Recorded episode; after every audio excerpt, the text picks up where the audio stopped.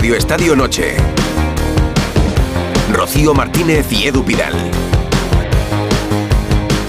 En Onda Cero.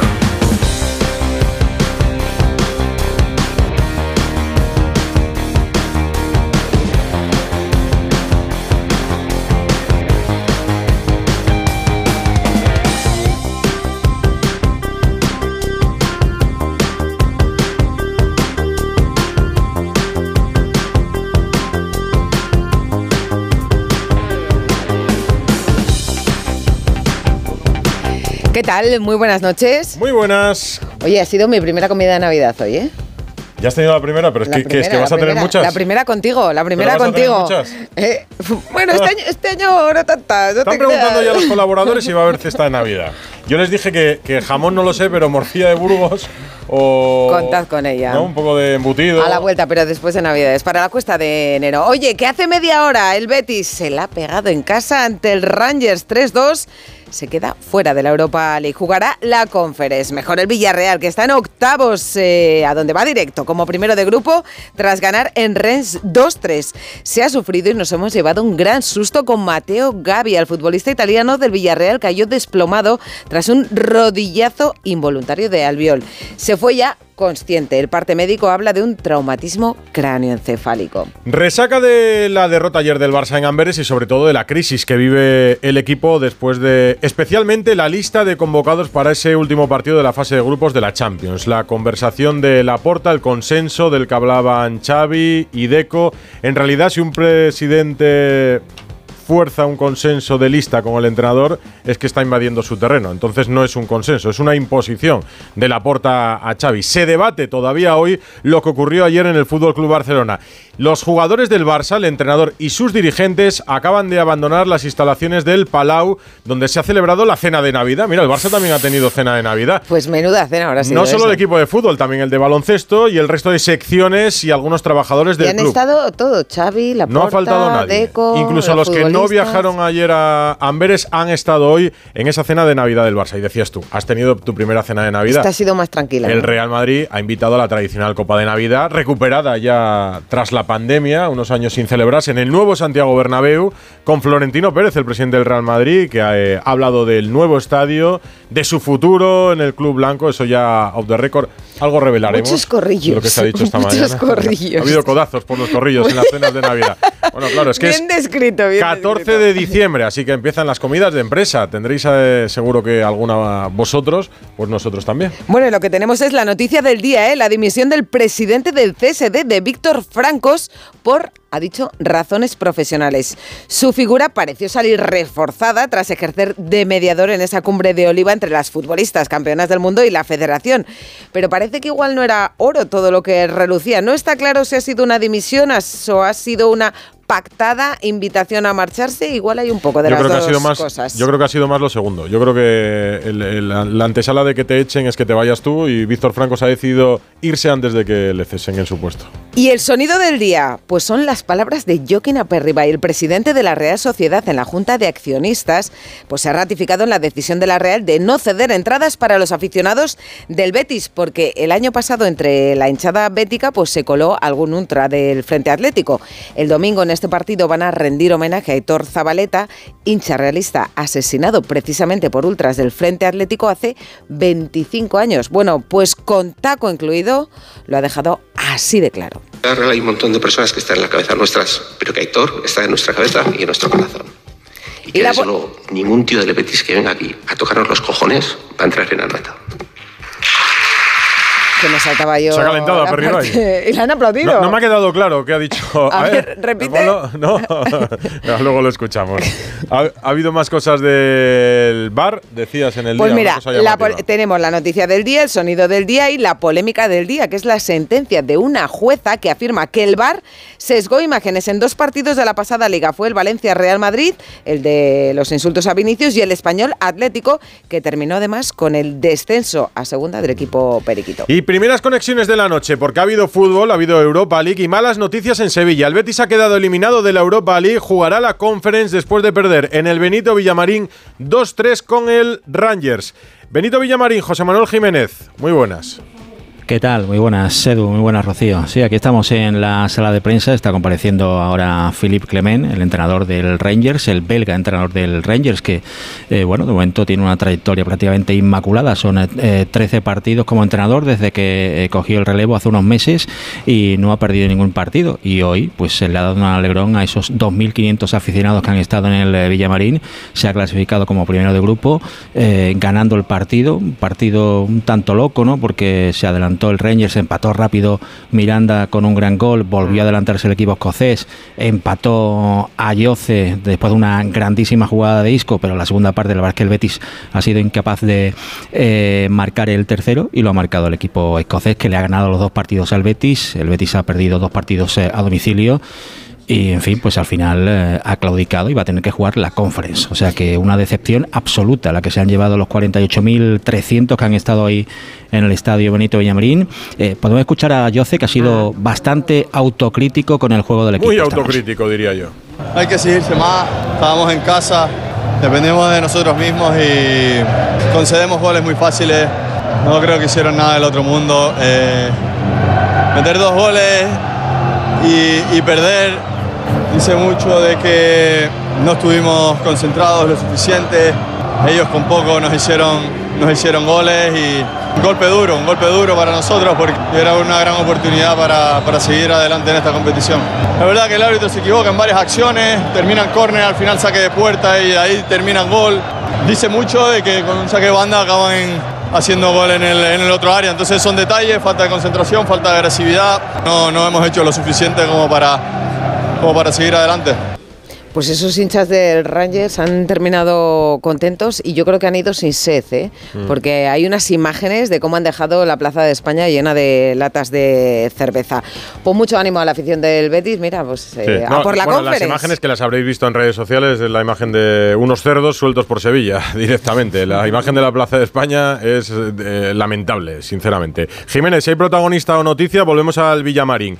El Villarreal con el mismo resultado, pero ha ganado en Francia. Alguien 2-3, el equipo de Marcelino ya estaba clasificado, es una buena noticia la victoria también para el asturiano. Víctor Franch, muy buenas.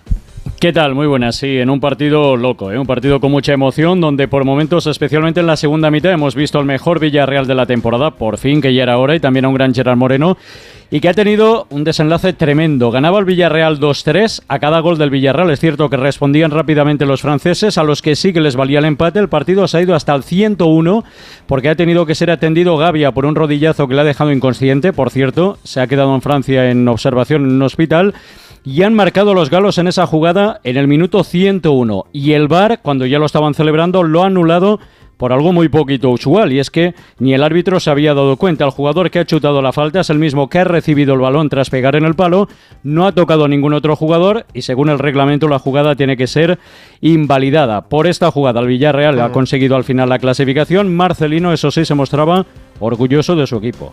Si pierdes 0-3 en casa, luego vas fuera a casa, te levantas y con todas las situaciones adversas que hemos eh, tenido que vivir, significa que el equipo está vivo, que los futbolistas quieren están juntos, que, quieren modificar eh, esta dinámica. Y yo os lo digo que, así es, porque yo estoy muy orgulloso desde que llegué de la predisposición que tienen al trabajo. Marcelino contento. Mira, Gerard Moreno, Ilias y Parejo han marcado los goles del mm. Villarreal y me ha llamado la atención porque el árbitro les explicaba a los futbolistas, ¿no? Como que no sabían la norma por qué había anulado, mm. oye, felizmente ese gol en el minuto 101. Y qué emoción, Edu. Mm. Qué emoción en la vuelta de Pablo Lasso. Gracias, Víctor Franch, por cierto. Ah. Qué emoción en la vuelta de Pablo Lasso al Palacio de los Deportes. Un reencuentro de dos personas que Así le han recibido. Y toda la afición madridista quiere dar una cálida bienvenida a uno de los nuestros. Hoy regresa a Madrid. Dentro de la noche de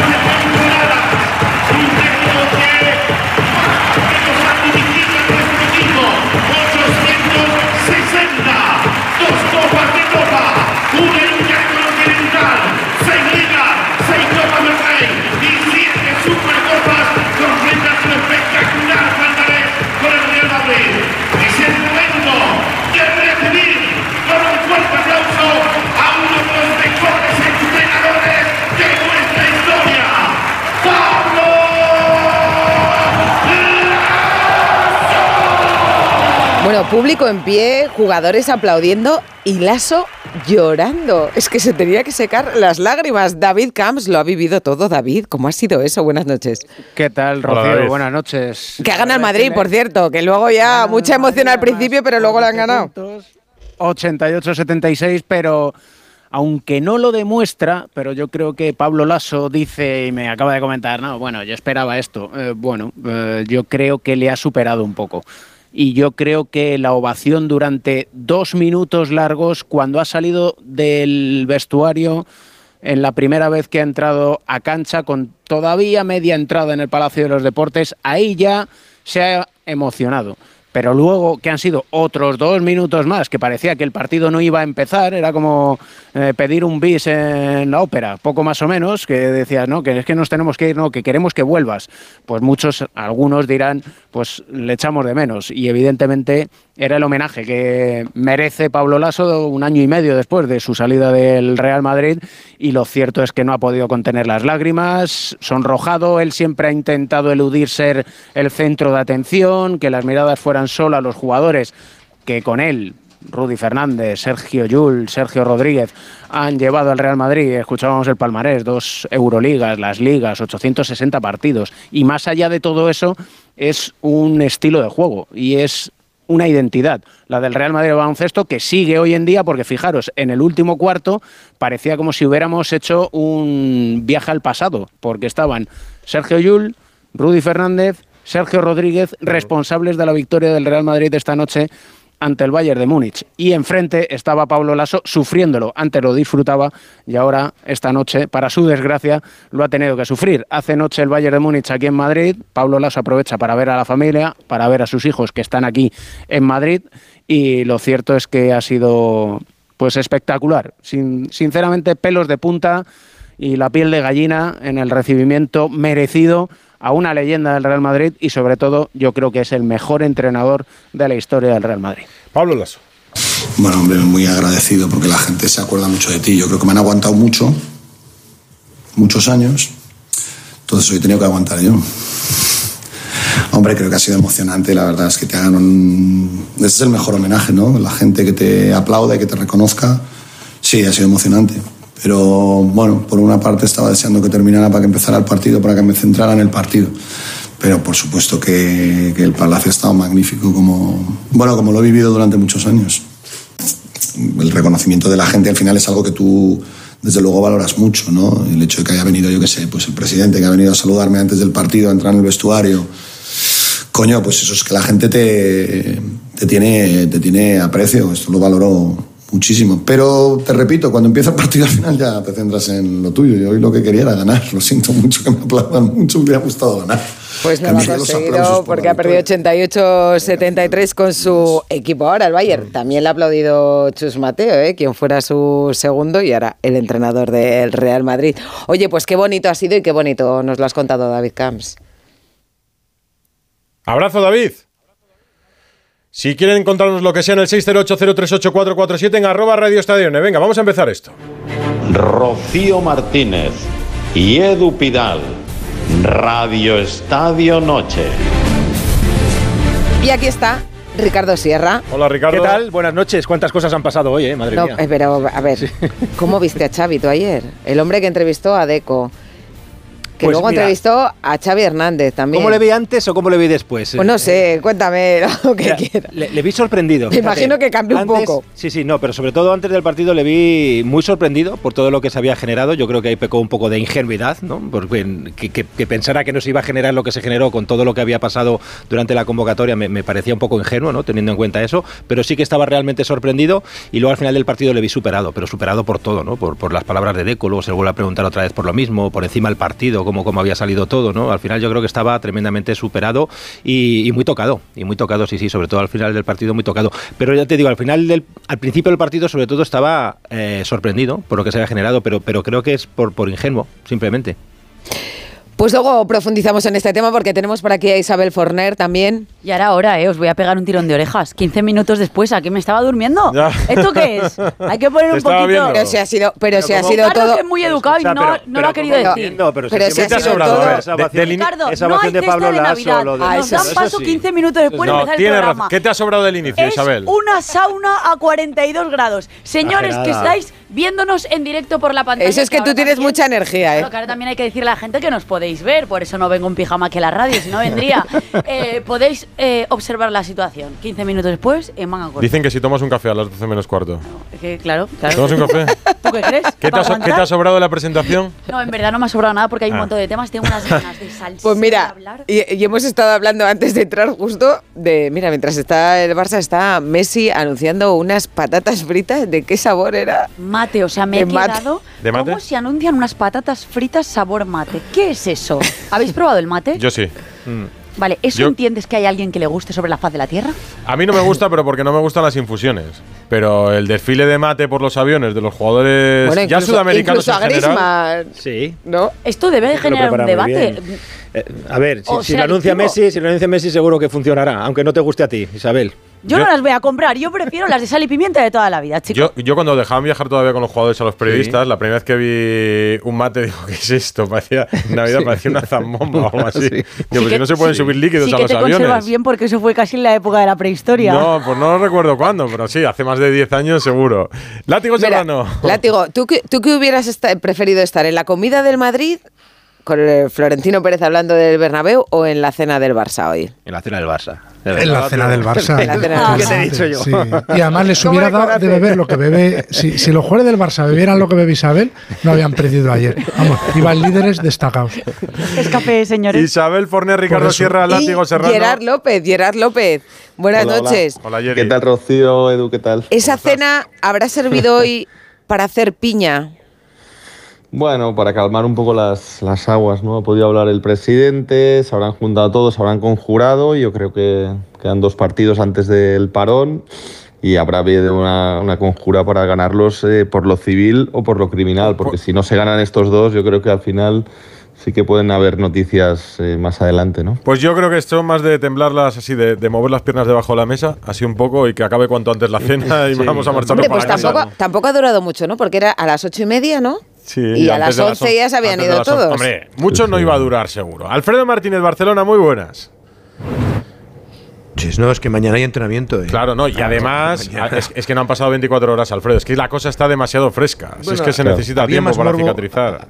Había más morbo por ver si iba a estar de Jong después de la fiebre, pero claro, esta mañana entrenó y estaba.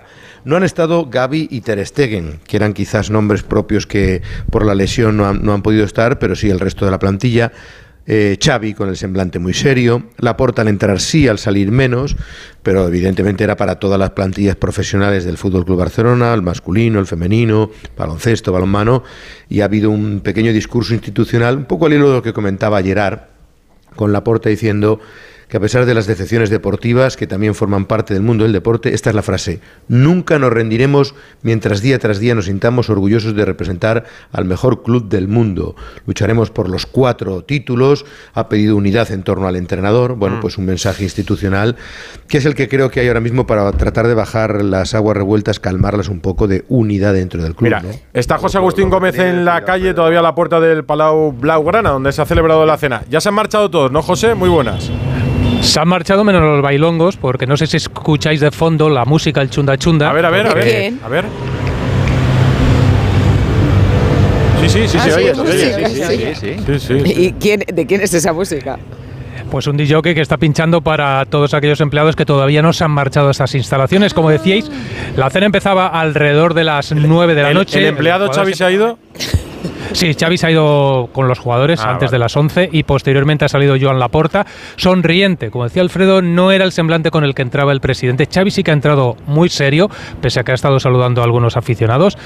Y al final, pues ese discurso que comentaba Alfredo en torno al apoyo que solicitaba Laporta para estar al lado de Xavi en estos momentos complicados, ha sido para todos y ante los jugadores como una especie de ratificación de confianza en el técnico que está en el disparadero ahora mismo eh, por lo que está sucediendo en el césped y por lo que está sucediendo fuera del césped. De Jong sí que ha estado, no han estado los dos jugadores lesionados y operados de larga duración como son Gaby y Ter Stegen que pasaba por el quirófano esta semana. Por lo tanto, todos ya en casita, los jugadores eh, profesionales, porque la cena no era solamente para los jugadores del primer equipo, la cena era para todos los empleados de la entidad, Pues los jugadores de baloncesto, balonmano. todos.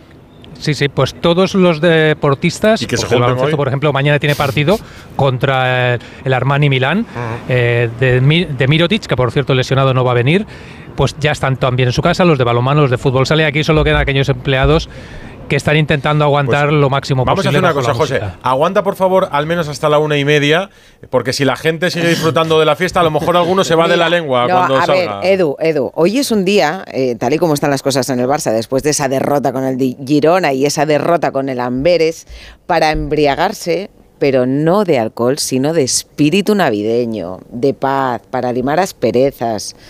Qué bonito el mensaje te ha quedado, Rocío. ¿Te- me ha quedado bien? te ha quedado genial. Sí, pero no se lo cree nadie. No, yo quiero preguntarle a José lo que a mí me interesa. ¿Han tenido cesta de Navidad los jugadores? Como no la llevaran en el maletero, en los asientos no la llevaban. Es que no se la dan aquí, no se la dan aquí, se la dan en la Está el Barça como para pagar cestas de. Navidad. Como para pagar cestas de Navidad. Hombre, y encima ayer que iban a por 2,8 millones de euros y se volvieron con cero. Está el Barça. Si, si entregan cestas de Navidad, tienen que dejar sin engalanar una de las puertas, al menos. José, un abrazo. Buenas noches. A ver, Gracias. eh, decía yo, decíamos ayer, eh, Gerard. Decíamos ayer. Sí, como decíamos ayer. Eh, esto de la lista tiene, tiene todavía resaca hoy porque, porque ha, ha habido una equivocación, un error, llámalo como quieras. Ha habido una descoordinación absoluta entre Deco, Laporta y Xavi. Al menos en qué mensaje lanzar después de que Laporta entre de lleno en una decisión que entiendo que corresponde al entrenador. Decía, cuando hay consenso de una lista, es que invades el espacio del entrenador. Si hay consenso, no hay consenso. Es una imposición de la porta a Xavi. Y la posición de Xavi queda debilitada. ¿Lo entiendes así o no? Sí, lo entiendo así, exactamente así. Yo creo que, hay- que no se le escapa a nadie. Pasa que también eh, ponte en el lugar de Xavi. ¿Qué, qué haces? ¿Te, te Nada. encaras y dices, bueno, pues eh, échame o, o- o si no, yo voy con los que creo que tienen que ir porque quiero dar eh, descansos, rotación, dilo como quieras. Entonces, eh, es entrar en un pulso que claro, que tienes las de perder, porque la posición de Xavi es débil ahora mismo, a nivel de resultados, a nivel de imagen, a nivel de todo, es un, es una, es un, es débil, es su, su figura en el, en el club, en el entorno, en todo, con lo cual no tienes la fuerza como para. Pero no digo Pero- echar un pulso, pero- Gerard, pero digo al menos, al menos, eh, al, al menos coordinar el mensaje. Yo- yo por Porque eso digo, porque Gerard, no, no es que pierda el Edu, pulso, es que ha perdido Yo por eso digo la el- autoridad. El, pecado de ingenuidad de, de Xavi Hernández, porque entendemos que puede haber presiones de algún tipo, en mayor o menor medida, pero luego lo que tú no puedes es reconocerlo precisamente, porque te estás desautorizando a ti mismo. Tú cuando sales en rueda de prensa y te dicen, esta convocatoria es consensuada, dices, bueno, yo he podido hablar con el director deportivo, con el presidente, pero el que decide la convocatoria soy yo. Ese es el mensaje que tiene que trasladar Pero eso Xavi. es lo que dice, que la última palabra, es, eso es lo que te dice a ti, sí. ¿no? La última palabra, sí, es consensuada, Más pero la última pero- decisión sí, es pero- mía. pero más o menos Realmente de- yo creo que Xavi lo que dijo es un- claro, pero, pero lo, que lo más parecido decir- a la verdad. Sí, eh, cor- correcto, por eso digo la ingenuidad, porque al final te están pillando un poco. Dice, bueno, al decir sí, sí, ya ha sido consensuada con todos los estamentos, cuando dice todo eso, es ahí donde se le pilla un poco las costuras, Sí, porque y- Pero- lo que dice lo que dice luego Diego, no, no, no hay porque evidentemente ellos no se quieren delatar como decir, nosotros hemos Sí, presionado pero- al entrenador. pero- pero hoy, Entonces, Ricardo, pero por, hoy, por eso digo la, ingenuidad de Xavi, de Xavi Hernández. Sí, pero, si al eh, rato, al, perdona, rato de, al rato de cambiar la convocatoria, ya, el club ya estaba filtrando que había sido una medio imposición. A mí me Claro, llaman ya dos periodistas claro. y me dicen, oye, eh, Pero- el tema ha sido este, este y este. O sea, es que ese es el problema. Y ese es el problema que tiene no- ahora mismo Xavi, que hay filtraciones interesadas Claro. desde dentro del club. Al- al Eso es lo que del- está pasando. Sí, también digo que la siempre, culpa es de los periodistas. Sí, sí, sí, no, claro, pero que ahora afectan. verdad Sí, Alfredo, no, dicen, pero todos sabemos que, vale. que ha pasado siempre, pero ahora el que está siendo afectado por eso es Xavi. Y Xavi lo sabe, que hay filtraciones interesadas. Claro, la duda que Alfredo. tengo, que me gustaría que a ver si Gerard nos puede aclarar. Primero matizo una cosa de lo que estaba diciendo Ricardo. Hoy Deco, a través de su su entorno, ha, de- ha deslizado que, bueno, que cuando él dice que no consensuó, es decir, que, que de- desdice las palabras del entrenador, lo que quiere hacer es hacer valer la palabra del entrenador. Dice, bueno, nosotros no nos metemos en su trabajo. Pero ¿sabes lo que Es decir, pasa, no Alfredo? consensuamos Que cuando dicho mientes lo contrario. es más fácil equivocarte. Se nota. Sí, no, pero, pero que hoy han, han intentado todo, el entorno de todo el mundo, el del presidente, porque su mano derecha, Jordi Finestras, ha dicho nosotros nos levantaremos y ha puesto una fotografía de, de Xavi, la gente de Deco eh, ha desmentido todo, la gente de De Jong ha desmentido la historia de que él, luego lo cuento, hubiera eh, recibido una llamada de Deco pidiéndole que le explicara o que le dijera el certificado médico o la confirmación de que efectivamente estaba malo para no haber ido al partido. Pero, pero yo en torno a, a, a Gerard, eh, quizás Gerard, hay un error de cálculo en Xavi, es decir, tú Claro. pierdes con el, con el. Girona. No, no, y, y- y tú pierdes con el Girona y, y no convocar a pesos pesados en un partido en la situación en la que tienes a tres días del, del, del Valencia, yo creo que él no calibra la, la- la- la sensación, ¿no? él no piensa, porque si no, lo más normal es que dices, llamas al club y dices, oye, que sepáis que no voy a convocar a estos tres, y a lo mejor el club, antes de ofrecer la lista, le dice, "Ch, yo creo que deberían ir, ¿no? Yo, Alfredo, yo- creo que ahí comete un... un- Sí, no, imagina, ¿no? Él, ni piensa ni se imagina. Pero él tiene que saber lo que es el Barça, que va- ya, bueno, más que tú y que yo. ya, sí, pero yo, a ver, tú pierdes contra el Girona, que hace mucho daño en casa. Eh, eh, con tu 2-4, fútbol te ganan y te pintan la cara. Vale, ok. El partido importante, ¿cuál es? ¿El, el Amberes o el Valencia? El Valencia, todos estamos de acuerdo, ¿no? Porque estás clasificado. eh, ya aparte del tema de los 2.8, que evidentemente el Barça con, con el Barça B tiene que ganar 8 de 10 veces en, en Amberes. O sea, eh, aquí no hay duda que la plantilla es, es- es igualmente potente, aunque no vayan los cuatro jugadores que no iban a ir. O sea, él prioriza Valencia, entiende que hay tres, cuatro jugadores que quizás eh, tendrían que descansar igual que lo hizo Guardiola en su momento cuando estaba clasificado, igual que lo hizo Luis Enrique en su momento cuando estaba Todos, clasificado. igual que lo hacen todos. Claro, y él no imagina que la reacción del club en este caso eh, iba a ser la que fue, que es, eh, oye, ¿qué está pasando con esta convocatoria? Vamos a reunirnos, vamos a hablarlo, que en el, en el consenso que se habla, es una, o sea, dentro del consenso hay una imposición, porque al final cuando hay una reunión y se consensúa es porque le han dicho, oye, no, va- mejor que vayan estos, no, no vayamos a- aquí a, a- a dejarnos puntos o a dejarnos lo que, lo que nos estamos jugando a nivel económico. falta- falta es una- un marrón para él, es un marrón. Haberlo pensado los de arriba antes. Claro, es que yo lo que, lo que no acabo de entender, o sea, y mira que yo pensando dices, es eh, interesado, pero ¿cuál es el interés? Es que yo no entiendo... Dejar claro que el que pero- manda en el Barça es el presidente. Perdóname, si la aporta a estas alturas No, pero no es una opinión, tiene es que información. ya ya ya pero que ya si no no digo que no Sí. desdigo la información No, no, digo no. que no lo entiendo o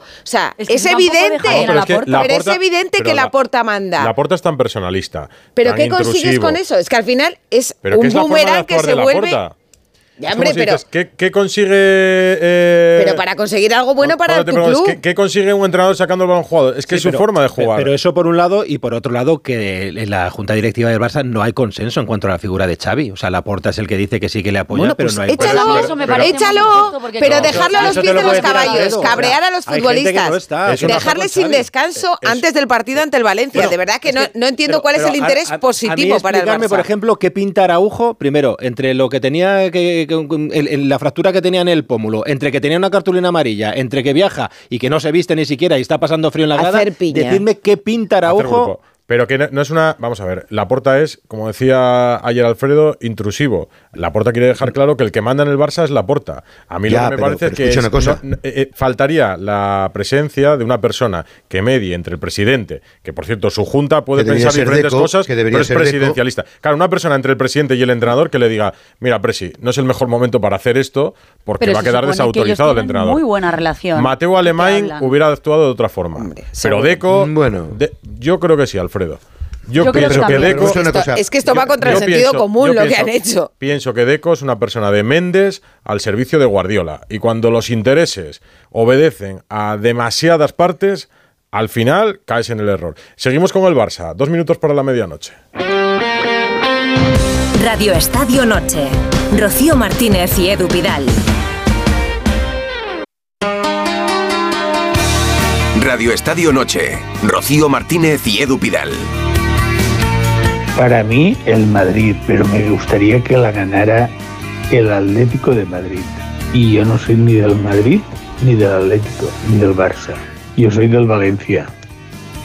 ¿Qué has preguntado, Ana? Sí. En el 608-038-447 en arroba Radio Estadio. Bueno, hoy nos hemos vuelto a meter en un jardín y pedimos disculpas a los que no les haya sentado nada bien la pregunta. Siempre pero la tienes- bueno, muchos días la me- tienes me- que explicar, Ana. mucho, ¿no? Últimamente me estoy justificando mucho. No, es ya que hemos- sabes, excusatio non petita. Exactamente. Hemos eh, preguntado que quién creen que es el favorito para ganar la Champions después de lo que hemos visto en esta fase de grupos. Y hemos dado como opciones los cuatro equipos que mejor puntuación han tenido en esta fase de grupos. Y hay otros Un que criterio totalmente no han objetivo. podido estar.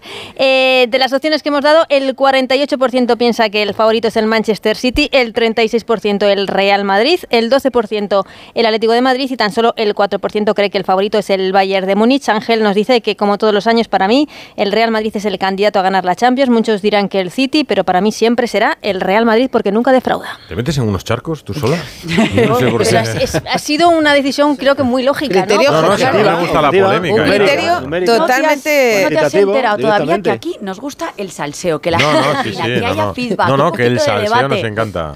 Eh, y nos encanta escuchar a Látigo Serrano, que creo que no, no te dejábamos, no te dejábamos hablar, Sí, no, Látigo. Hay que levantar la No, mano. que yo quería, fíjate, quería, quería defender a la puerta porque sinceramente creo que él actúa de buena fe. Creo que cuando él eh, se mete en el trabajo de Xavi y le, y le reconviene y le reconduce la decisión, lo hace porque trata de explicarle algo que Xavi, que, que es de primero de ADN de Barça o de primero de equipo grande. Y es que Xavi, que tiene 43 años, esto lo sabe desde hace mucho tiempo, que es en el Barça o en el Madrid. Cuando pierdes un partido es una crisis. Como pierdas dos seguidos, eso es un fin de ciclo, pero que es un fin de ciclo de manual. En el Barça y en el Madrid, en los últimos 20 años, de hecho, el Barça y el Madrid muy pocas veces pierden dos A partidos la seguidos. puerta habrá que explicarle. Habrá que explicarle el látigo que llevar a toda la plantilla a Amberes no es ni mucho menos hacer piña. Lo que parece es un castigo. Claro que no. Como a los niños No, pequeños pero en el No, exacto. Sobre todo, porque- claro, y sobre todo después porque- de haber dicho que no iban tres. Porque al, al aficionado medio le, sienta cuatro. mal el decir, estos tíos, estos tíos vagos vienen de perder con el Girona y les da cuatro días libres y Gundogan se va no sé dónde y el otro no sé qué. Y, al final, o sea, eso Claro. es, es puro postureo, pero es que el aficionado medio funciona así y la porta lo sabe. Y, y la porta lo que le dice a Chávez tío, que tú sabes la que se puede liar, cómo se nos ocurra perder en Amberes. Ya, bueno, pero- pues encima pierden en ver, Amberes. esto es- claro, pues pero se lía. Esto es fútbol profesional. Y cuando tú invades el espacio de un entrenador, y se lo digo a Gerard, que es entrenador, y, y que y, eh, imagino que estará de acuerdo, cuando tú invades el espacio del entrenador, estás invadiendo algo eh, muy Sagrado. particular y muy sagrado, para un profesional del fútbol. Y Y, estos son profesionales del fútbol. Yo entiendo que en los años 60, cuando tú perdías un partido como el del otro día frente al Girona, seguramente a los aficionados les gustaba ver Uy, que a los jugadores el 60 entrenador les y castigaba 90. haciendo un circuito de carrera continua de 35 Doble sesión de minutos entrenamiento, y doble era, sesión de vamos, entrenamiento. claro, en el sí, fútbol sí. profesional, tú si pierdes Y un partido, cuestas. al día siguiente recuperas con hielo y haces poco trabajo y poca carga porque el miércoles tienes otro. Esto es el fútbol profesional. Llevarte a los jugadores de viaje a Amberes cuando tú ya has dado una convocatoria no es profe- eh, profesional, precisamente, eh, Jerry. Sí, sí, estoy de acuerdo. Eh, aquí, bueno, lo que hemos dicho es, es un pulso que, que abren desde arriba pensando que el equipo ganaría. Yo creo que al final le sale el tiro claro, por la culata claro, porque el equipo pierde. Entonces, cuando pierde, todo se magnifica y todo se, se, se multiplica por 10. Si hubiera ganado el Barça y encima hubiera marcado Lewandowski, hubieran dicho, se hubieran puesto la medallita. Encima pierde el equipo jugando Lewandowski titular, que no la tocó, que no la rascó. eh, teniendo que tirar de Gundogan en la segunda parte porque Oriol está como está, eh, eh, la verdad que al final le sale, es que le sale todo, todo mal, pero es un, es un pulso que, que, que sabes que se iba a pero- filtrar porque ellos mismos lo, lo filtran, que la única reacción del entrenador, como tú dices Edu, siendo el vestuario sagrado es plantarse, o sea, ya sé que suena difícil y que en un momento débil Xavi ahora mismo seguramente no tenía la, la potestad para poder hacerlo, pero aquí la única razón Pero Gerard, que... si es que no tienes que plantarte públicamente, no hace falta plantarse una No, de prensa. puertas Es adentro, Edu, Claro, es de decírselo puertas adentro. internamente. Mira, presidente, Sí, sí. yo creo que esto es mejor así y no pinta nada Pero que es yo que yo creo diga, que Xavi de alguna manera se ha plantado. ¿Cómo? Yendo a rueda de prensa y diciendo la verdad.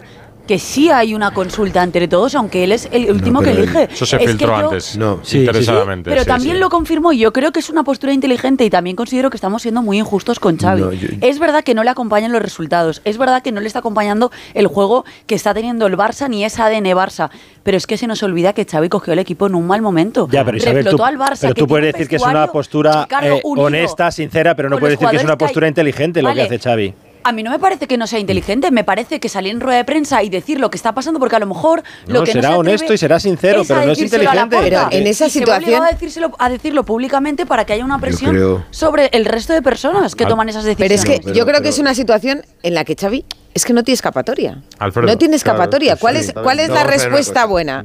¿Cuál es la No, respuesta pero- buena? ¿Cuál hubiéramos No, dicho? pero Esto pero, es lo que Rocío- tenía que decir Xavi. Si tú das una lista y al día siguiente das otra, está claro lo que ha pasado. Que es que da igual lo que digas. Es que no hay, no hay No, una no, señor, forma buena de igual, salir no de da ahí. Igual, no da igual, Rocío, no, no da igual. no ¿Y da cuál igual. es, cuál es ¿Qué la autor- respuesta buena para ti, Alfredo? pero de- de- de- desde luego, el Xavi de hoy en día es mucho más débil que el Xavi que antes de viajar Claro. a Amberes. Mucho más débil. Ya no tiene la misma autoridad ante los jugadores. Pero no Y por lo que él ha dicho. Sino Bueno, por espera, dar una termino, convocatoria y termino- al día termino siguiente mi otra. planteamiento, Rocío. Intento terminar mi planteamiento. Porque a partir de ahora, en el mismo momento en que la directiva le ha dicho que quiere que viajen los cuatro y viajan los que pueden, lo siguiente puede decirle, oye, creemos que debe jugar más Pepito, creemos que Mm. debe, porque ya ha cedido, ya ha Sí, sí, entregado. no, no, si yo digo la- el mensaje que lanza después, es que ¿qué va a decir? Pero es que nosotros- Si tú has dado una convocatoria y al día siguiente das otra, ¿qué Vale, vas a decir? Nosotros no estamos ahí para saber si Xavi ha bajado el vestuario y ha dicho, señores, imagínate, ya sabemos cómo es la porta, pasa esto y hay que viajar todos. Es que yo, yo no estoy dentro de ese vestuario para saberlo. Entonces a mí que digamos que Xavi se ha debilitado su postura respecto al vestuario me parece injusto porque Sí, no, yo eso, eso creo que sí, se la ha debilitado la Vamos a porta. el entrenador públicamente. La ha debilitado. Se la ha debilitado la. Ah, ¿tú crees, tú, tú crees que tiene, tú, tú crees que tiene el mismo poder ahora mismo Xavi que antes de ir a Amberes? Yo creo que públicamente no tiene el mismo poder porque efectivamente se ha debilitado la figura Y en el vestuario tampoco, Pero no, Isabel. eso yo no me atrevería a decirlo. Yo sí. Yo no. Pues es que es lo que diga, lo que No, diga no. Xavi da igual. Aquí lo que cuenta es lo que Porque diga Mira, Xavi el día que algunos el enfrente al entrenador, Es muy que Dios importante no- haber sido exjugador. Xavi ha sido un exjugador que lo ha ganado todo y que en ese vestuario sí es respetado. Y como yo no sé lo que le ha dicho Xavi dentro al vestuario, eh, no me puedo tomar el atrevimiento de decir aquí públicamente que para los jugadores ahora está debilitada la postura del Hombre, entrenador. pues Para mí porque no. Xavi tiene muchos jugadores jóvenes, ¿no? Que, que es distinto, pero claro, Sí, imagínate delante de los jugadores veteranos, Los es jugadores- como tú, no, además, no eso, es una decisión que va en contra de algunos jugadores. Es como tú, entrenador, nos has dicho que tenemos tres días libres, el presidente te dice que cambies la convocatoria y tú la cambias. O sea, no es que Xavi se haya ido a la cama, se haya- lo haya consultado con la, la almohada y al día siguiente haya dicho, no hombre, me los voy a llevar, me los voy a llevar porque hay un juego de dinero, porque a ver si damos la vuelta un poco a las sensaciones. No, no, es que está claro lo que ha pasado. Entonces yo creo que de cara a la plantilla, afortunadamente para él, hay muchos jugadores jóvenes que yo creo que, hombre, que no tienen esa todavía ese ese, sí, pozo, ese ¿no? sí, para... pero, pero un jugador como Lewandowski, pues Claro. fíjate, ¿sabes? Como que- Pues que mira la cara que llevaba, colores. pero si le ve- se le veía la cara que subía eh, cuando subía al avión. Nada de lo que pasa. Y el partido que hizo, por ayuda cierto. desde también. luego a Xavi. El partido de Girona fue Mm. sobre todo centrado en las malas decisiones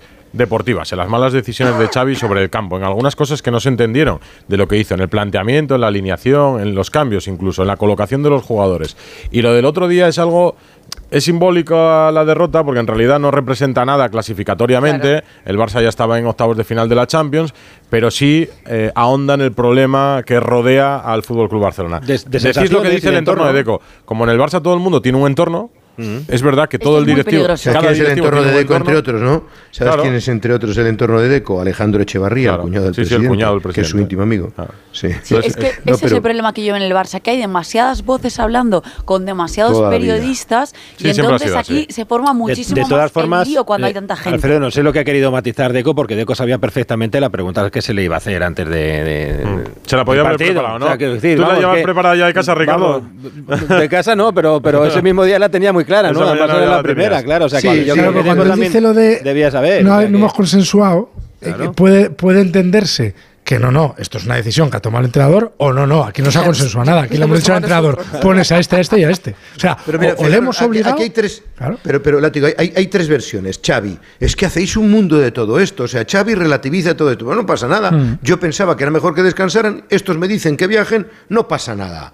Eh, Laporta. La- Yo, yo, yo creo que esto es un dibujo rápido. Laporta, enfadado como una mona de haber perdido con el Getafe, se entera de la lista de convocados que puede perder 2,8 y despechado llama a Xavi y dice, ¿cómo que no van a viajar estos? Viajan. Y Deco, que es un tipo mm, de la calle, un tipo vivo, dice, no, no, no, estos tienen que viajar porque hay que ganar. Y entonces cada uno luego vende la película como quiere, pero el damnificado, por mucho que diga Isabel, es Xavi. La imagen Sí, de Xavi sí. queda muy Sí, tocada para y muy mí públicamente sí, en el vestuario no lo tengo tan claro, Los es lo único que, con lo que Pues no sí, estoy porque el día, por- eh, Isabel, el día que De Jong quiera, oye, que me quiero ir tres días de vacaciones, le dice el entrenador. Llama al no. presidente. Ah, pues yo llamo al presidente y él le digo, Claro. oye, presidente, Claro. que, que yo fui al tal y tal. Claro. ¿Entiendes? Ese Ahora, es el problema. Otra cosa es que Xavi diga, no, es que hacéis un mundo de todo. A mí me gustaría ver a Xavi con su entorno, Bueno, precisamente, eh, esa ¿no? sí es la esa sí es la salida que le queda a Xavi. Si no, ¿qué va a decir? Eh, puede Claro. decir efectivamente Claro. que, que el entorno es tóxico muchas veces, que ya conocemos el entorno del Barça. Sí, que no como Ferran, ¿no? Te puedes decir como- como Ferran. Los quieren destruir. De, de la misma manera, ¿de qué manera se puede solucionar esto, Gerard? Cuando la pelotita entra solamente. Sí, bueno, por supuesto, es lo único. eh, Mira, es sábado a las así. 9, Valencia-Barcelona. Sí, sí, eh, y Almería el martes. O sea, al final tú ganas ahora dos partidos, se calman las aguas, viene el parón, viene después Copa del Rey y tal. La Supercopa será otra prueba de fuego en, en- en- en prácticamente un mes, pero es verdad que lo único que ahora soluciona esto es, es- son victorias. Ya no te digo ni el juego, Edu, eh, que esta es otra, que al final, bueno, ahora hay que ganar como sea y luego el juego pues a, a través de las victorias vas a coger confianza. Ahora estaba pensando en mi cabeza, el- el 16 partidos de Liga más los 6 del grupo de Champions son 22 partidos oficiales de, de temporada. Eh, te cuento así a grosso modo, más de la mitad de estos 22 partidos son malos partidos del Barça. O sea, al final no es que tú pierdas contra el Girona. El Girona yo creo que ya es un, una debacle porque te meten cuatro goles en tu casa, un equipo catalán y que en un estilo de juego que a ti ya te gustaría jugar hoy en día.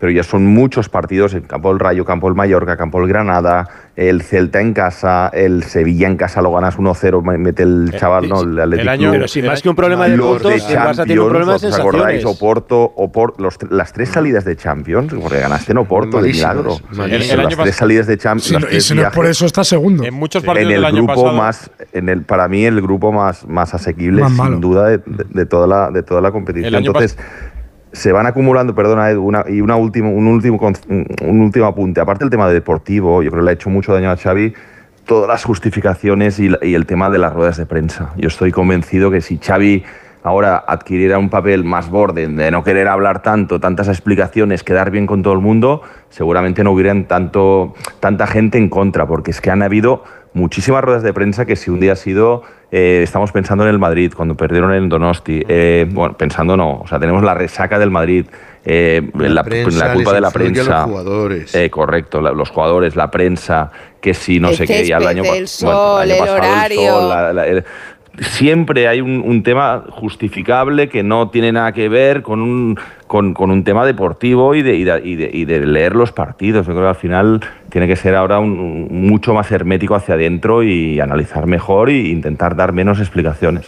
Es que ha ganado 8 de 22 partidos en Champions. No, el año pasado no, no hubo partidos brillantes, pero el Barça ganó muchos Claro. partidos sin Sí, merecerlos, ganó. que fue la, Sí, el secreto de, de 1-0. ganar la liga. 1-0, ¿no? Es que defensiva que este año no tiene. Yo creo que este año se hacen preguntas más simples. ¿Por qué Cancelo no juega en la derecha? ¿Por qué Xavi no juega con lateral izquierdo?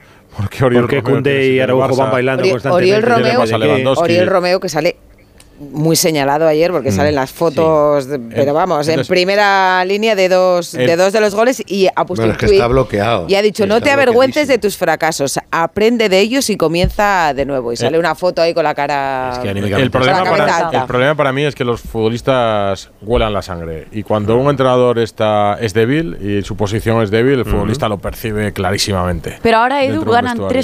3-4 partidos, cambiaría todo. Sí, claro. es el ganar, hay que ganarlo, Sí, sí. o sea, hay que- hoy en día. sí, sí. Es que tiene, tiene, fíjate tú, el partido de- del sábado en Valencia que toma el cariz del propio entrenador de final. ¿Qué? Porque una, una derrota te aleja en liga muchísimo. Porque tú no te puedes ir en Navidades a 7, Estás a 8, siete 9 de- puntos no, es que de ya de estás arriba. a 7 del líder. Sí, Claro, es que- Girona. Ya estás. Tú estuviste en Amberes, Sí. Ricardo. Tú vas a estar en Valencia. Sí. ¿Qué, qué, qué pregunta le harías a Xavi? Primera pregunta.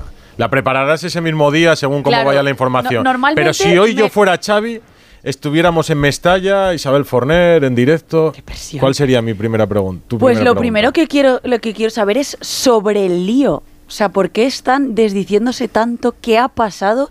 Y me interesa saber cómo está Xavi, porque creo que lo debe estar pasando francamente mal. Estoy muy fuerte, estoy mejor que nunca, estoy motivado, creo que lo podemos sacar adelante. Pues te sorprendería, creo, que si se lo pregunto, me va, me va a decir que está mal. Pues estaremos atentos. ¿Que está mal? Estaremos atentos. ¿Antes del partido? Yo creo ha pasado que no bien esta semana. No. No, ha, sido una, ha sido una semana fácil, ya sabes, después de dos derrotas, lo que, esto generan. Eh, el Barça es un club muy grande, cualquier Hombre, lo que pasa que ahora, claro, ya le estamos diciendo a Xavi cuál va a ser la primera pregunta de Isabel Forno. No, ya se va a preparar la respuesta. Sí, lo mejor es que le está dando la respuesta a Edu. Que hacer esa, que no se líe, no... Edu, que por estas cosas pagan, por asesor, asesoramiento de comunicación pagan. Y mira que tiene buen asesor ahora también Xavi. Lo eh, importante es reconducirlo. Respuesta breve y simple, Gerard. Yo te diría, no hablo de cualquier cosa que que no sea el Valencia no, no quiero hablar. Claro, es que Ay, no, esa idea no se la des, no nos gusta. Eh, ah, Gerard, no, no, bueno, bueno, pero sería lo más inteligente. Gerard tiene muchos kilómetros en, el, en, el, fútbol y en los medios. Eh, yo, yo, creo que vamos a seguir hablando de esto del Barça Oye, pero, días más Mira, todavía. quiero terminar yo con una cosa bonita del Barça, porque hoy Lewandowski y su mujer han ido a visitar a niños a un hospital con la fundación de, del Barça, que lo hemos visto en las redes sociales. Oye, no, todo hay que decirlo. Te fastidiaba acabar mal, ¿no? No me gusta, ya sabes que a mí no me gusta. A mí no me gusta. Querías elevar las aristas al parte social que es importante que deberían hacer todos los equipos. Sí, sí. Sí, verdad. Podemos hablar justo de ella ahora y todo lo televisión. Todo lo cariñoso que es fuera del campo que hoy es un buen detalle, que lo sea también en el campo con los compañeros, porque últimamente Alfredo, lo de Lewandowski con aspavientos y actitudes sí. Eh, un poco por libre, no benefician tampoco. Él tendría que dar ejemplo por lo, por lo grande que es como futbolista. No sé si te fijaste ayer, que cuando iban precisamente a salir, que, que debutaba Héctor Ford, el chaval, eh, le cogió de, mm. del hombro y entró al terreno de juego con él. Fíjate, yo no sé si sabía perfectamente, lo tenía, seguro casi que sí, ¿no? Eso de, la Minya Mal. Y, sí. fija, debutaba el chaval y en el calentamiento salía por el túnel de vestuarios, le abrazó, le agarró, estuvo hablándole al oído y tal, cuando entraron al terreno de juego para que se veía claro Igual le salió sí. de manera espontánea, pero ahí Porque estaba por también momentos ese gesto, ¿eh? Lewandowski ¿eh? parecía como cuando la estrella de la pachanga eh, habla por lo bajo sí. de lo malos que son los demás. ¿Ese no, pero mira, ayer, por ejemplo, yo, de pachanga? Yo en cambio, Gerard, vi, vi, vi, un centro de la Yamal que se le va muy alto que se le va mal y, a, Mes, a, Lewandowski quizás por esa sensación de que está todo el mundo mirándole, aplaudirle, como diciéndole, bueno, la próxima te, te saldrá, pero yo estoy, vamos, en que está el jugador muy bloqueado, o sea, Lewandowski tiene que empezar a hacérselo mirar, porque estamos hablando mucho de Xavi, estamos hablando de tal, eh, acaba de citar Rocío Auriol, que es un futbolista bloqueado absolutamente, pero lo de Lewandowski clama al cielo, o sea, las cifras goleadoras. Todos por debajo. Bueno, pero Lewandowski es la estrella, Gerard. Pero, pero, si no están jugando bien, no se le puede pedir peras a Aaron Lewandowski.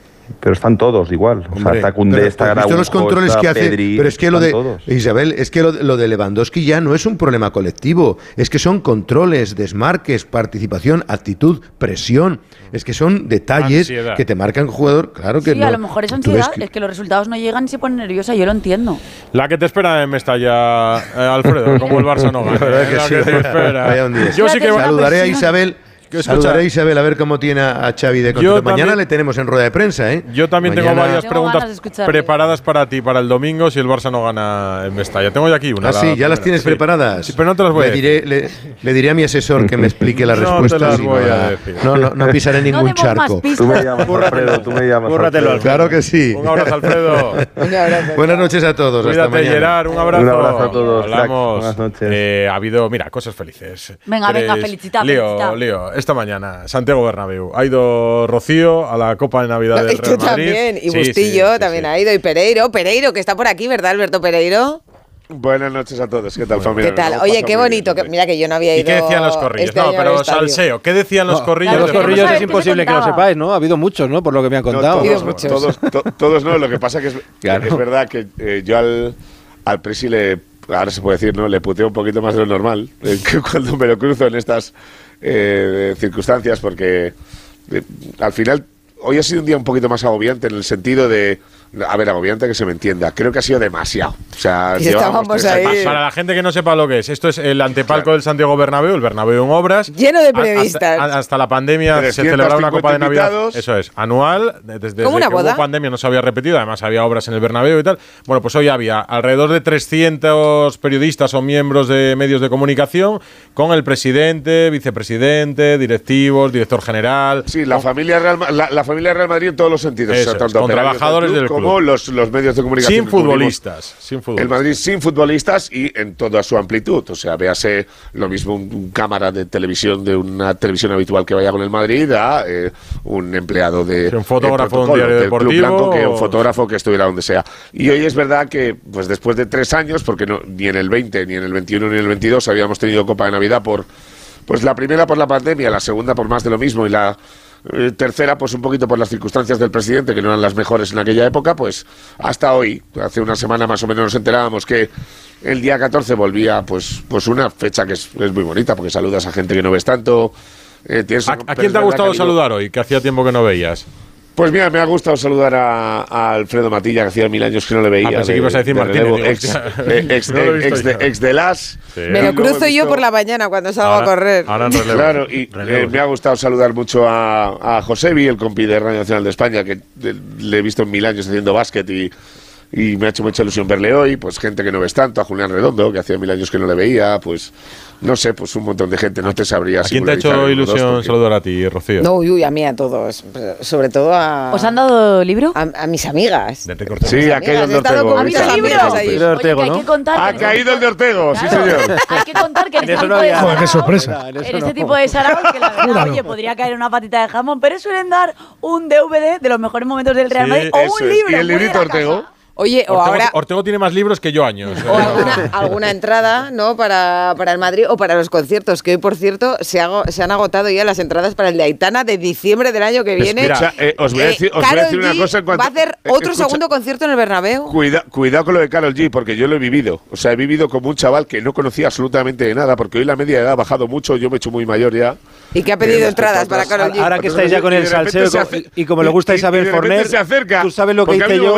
Eh, eh, Alberto, simplemente, el, el, 14 de agosto estaba yo en la playa de San Lorenzo, en Gijón, que estaba ahí, y mi hija me llama por, por, teléfono y me dice que van a salir a la venta unas entradas de Duki en un concierto del Bernabéu para junio del año que viene. Yo no sabía ni quién era Duki, evidentemente. No, pero escucha, pero que peor todavía. Y ahí estuve esperando eh, para comprar las entradas del Pero es que los Os voy a contar un eh, modo de en, la última semana se ha confirmado la de Carol G y la de un DJ quiero ir a, es muy bueno a nivel y de repente estamos estamos al final de la porque han arrinconado a Florentino contra el panel del, del donde ha dado el discurso. Ya un momento que no, era imposible que saliera de allí. Pero le o sea no bebía esto, ni ¿eh? agua el pobre. O sea se, siente cómodo. y de, y, de, y de repente llega un chaval que yo no sé de qué medio de comunicación era que me perdone y dice eh, Presi, eh, se han agotado las primeras entradas, la primera tanda de Carol G. ¿Crees claro. que hay posibilidad de, de, pillar la segunda? Y de repente. Yo creo que era de la COPE. Al, digo, he visto al de seguridad y a uno que tenía al, alrededor como un planeta satélite florentino todo el rato por ver si pasaba algo, acercarse como diciendo, máquina. O sea, puedes preguntar por la Liga, por la UEFA, eh, por, bueno, por, por, por, Tebas. Vamos, vamos. Eh, por, por la, Oye, pues mal encaminado no, no iba. Si un, alguien tiene entradas, ese es Florentino. Un off the record. no, desde luego otro no le importará. Dice, de camino de la oficina al Bernabéu, que ahora todas las oficinas ya están en, el, en Valdebebas, no hay despachos en el Bernabéu.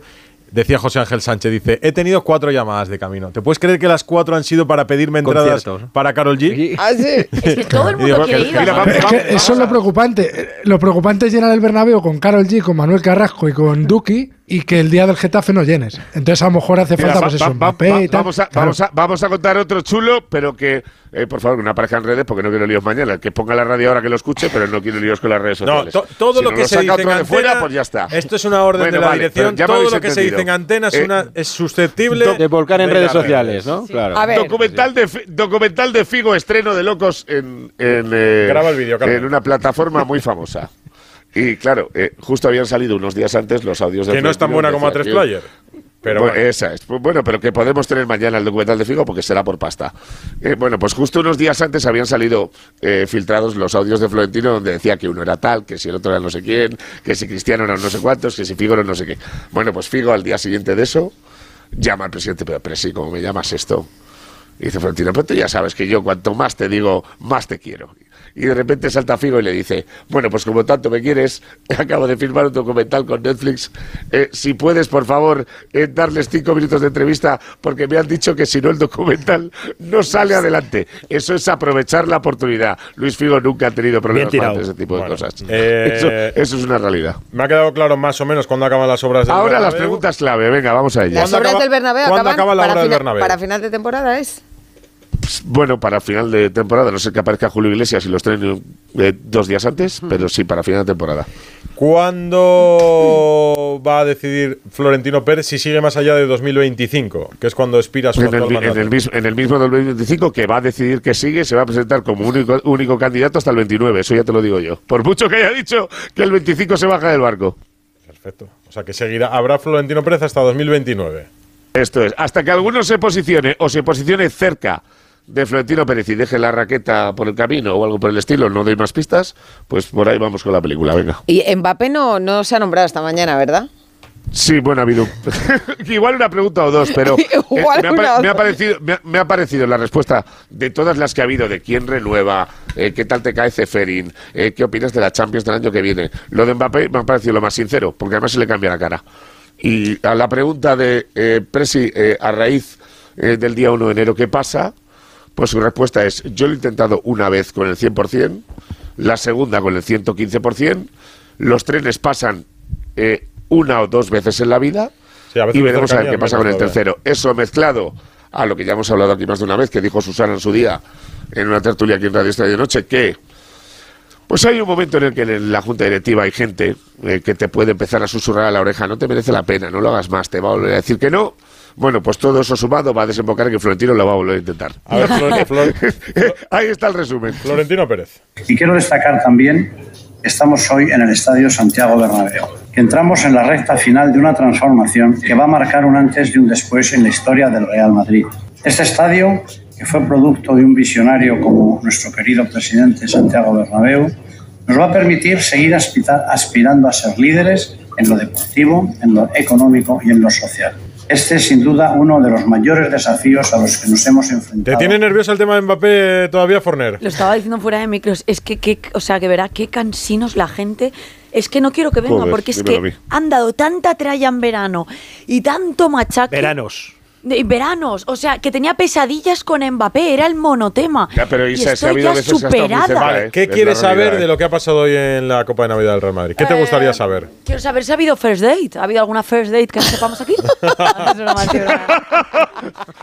Estoy bromeando. No has sido tú, por lo tanto, no, no ha habido. Mira, la pareja, la pareja del día hemos sido Edu Pidal y yo, que nos presentábamos en sociedad, ¿verdad? Por Sí, la otra hemos sido Bustillo y yo, ¿no? Como No pareja radiofónica.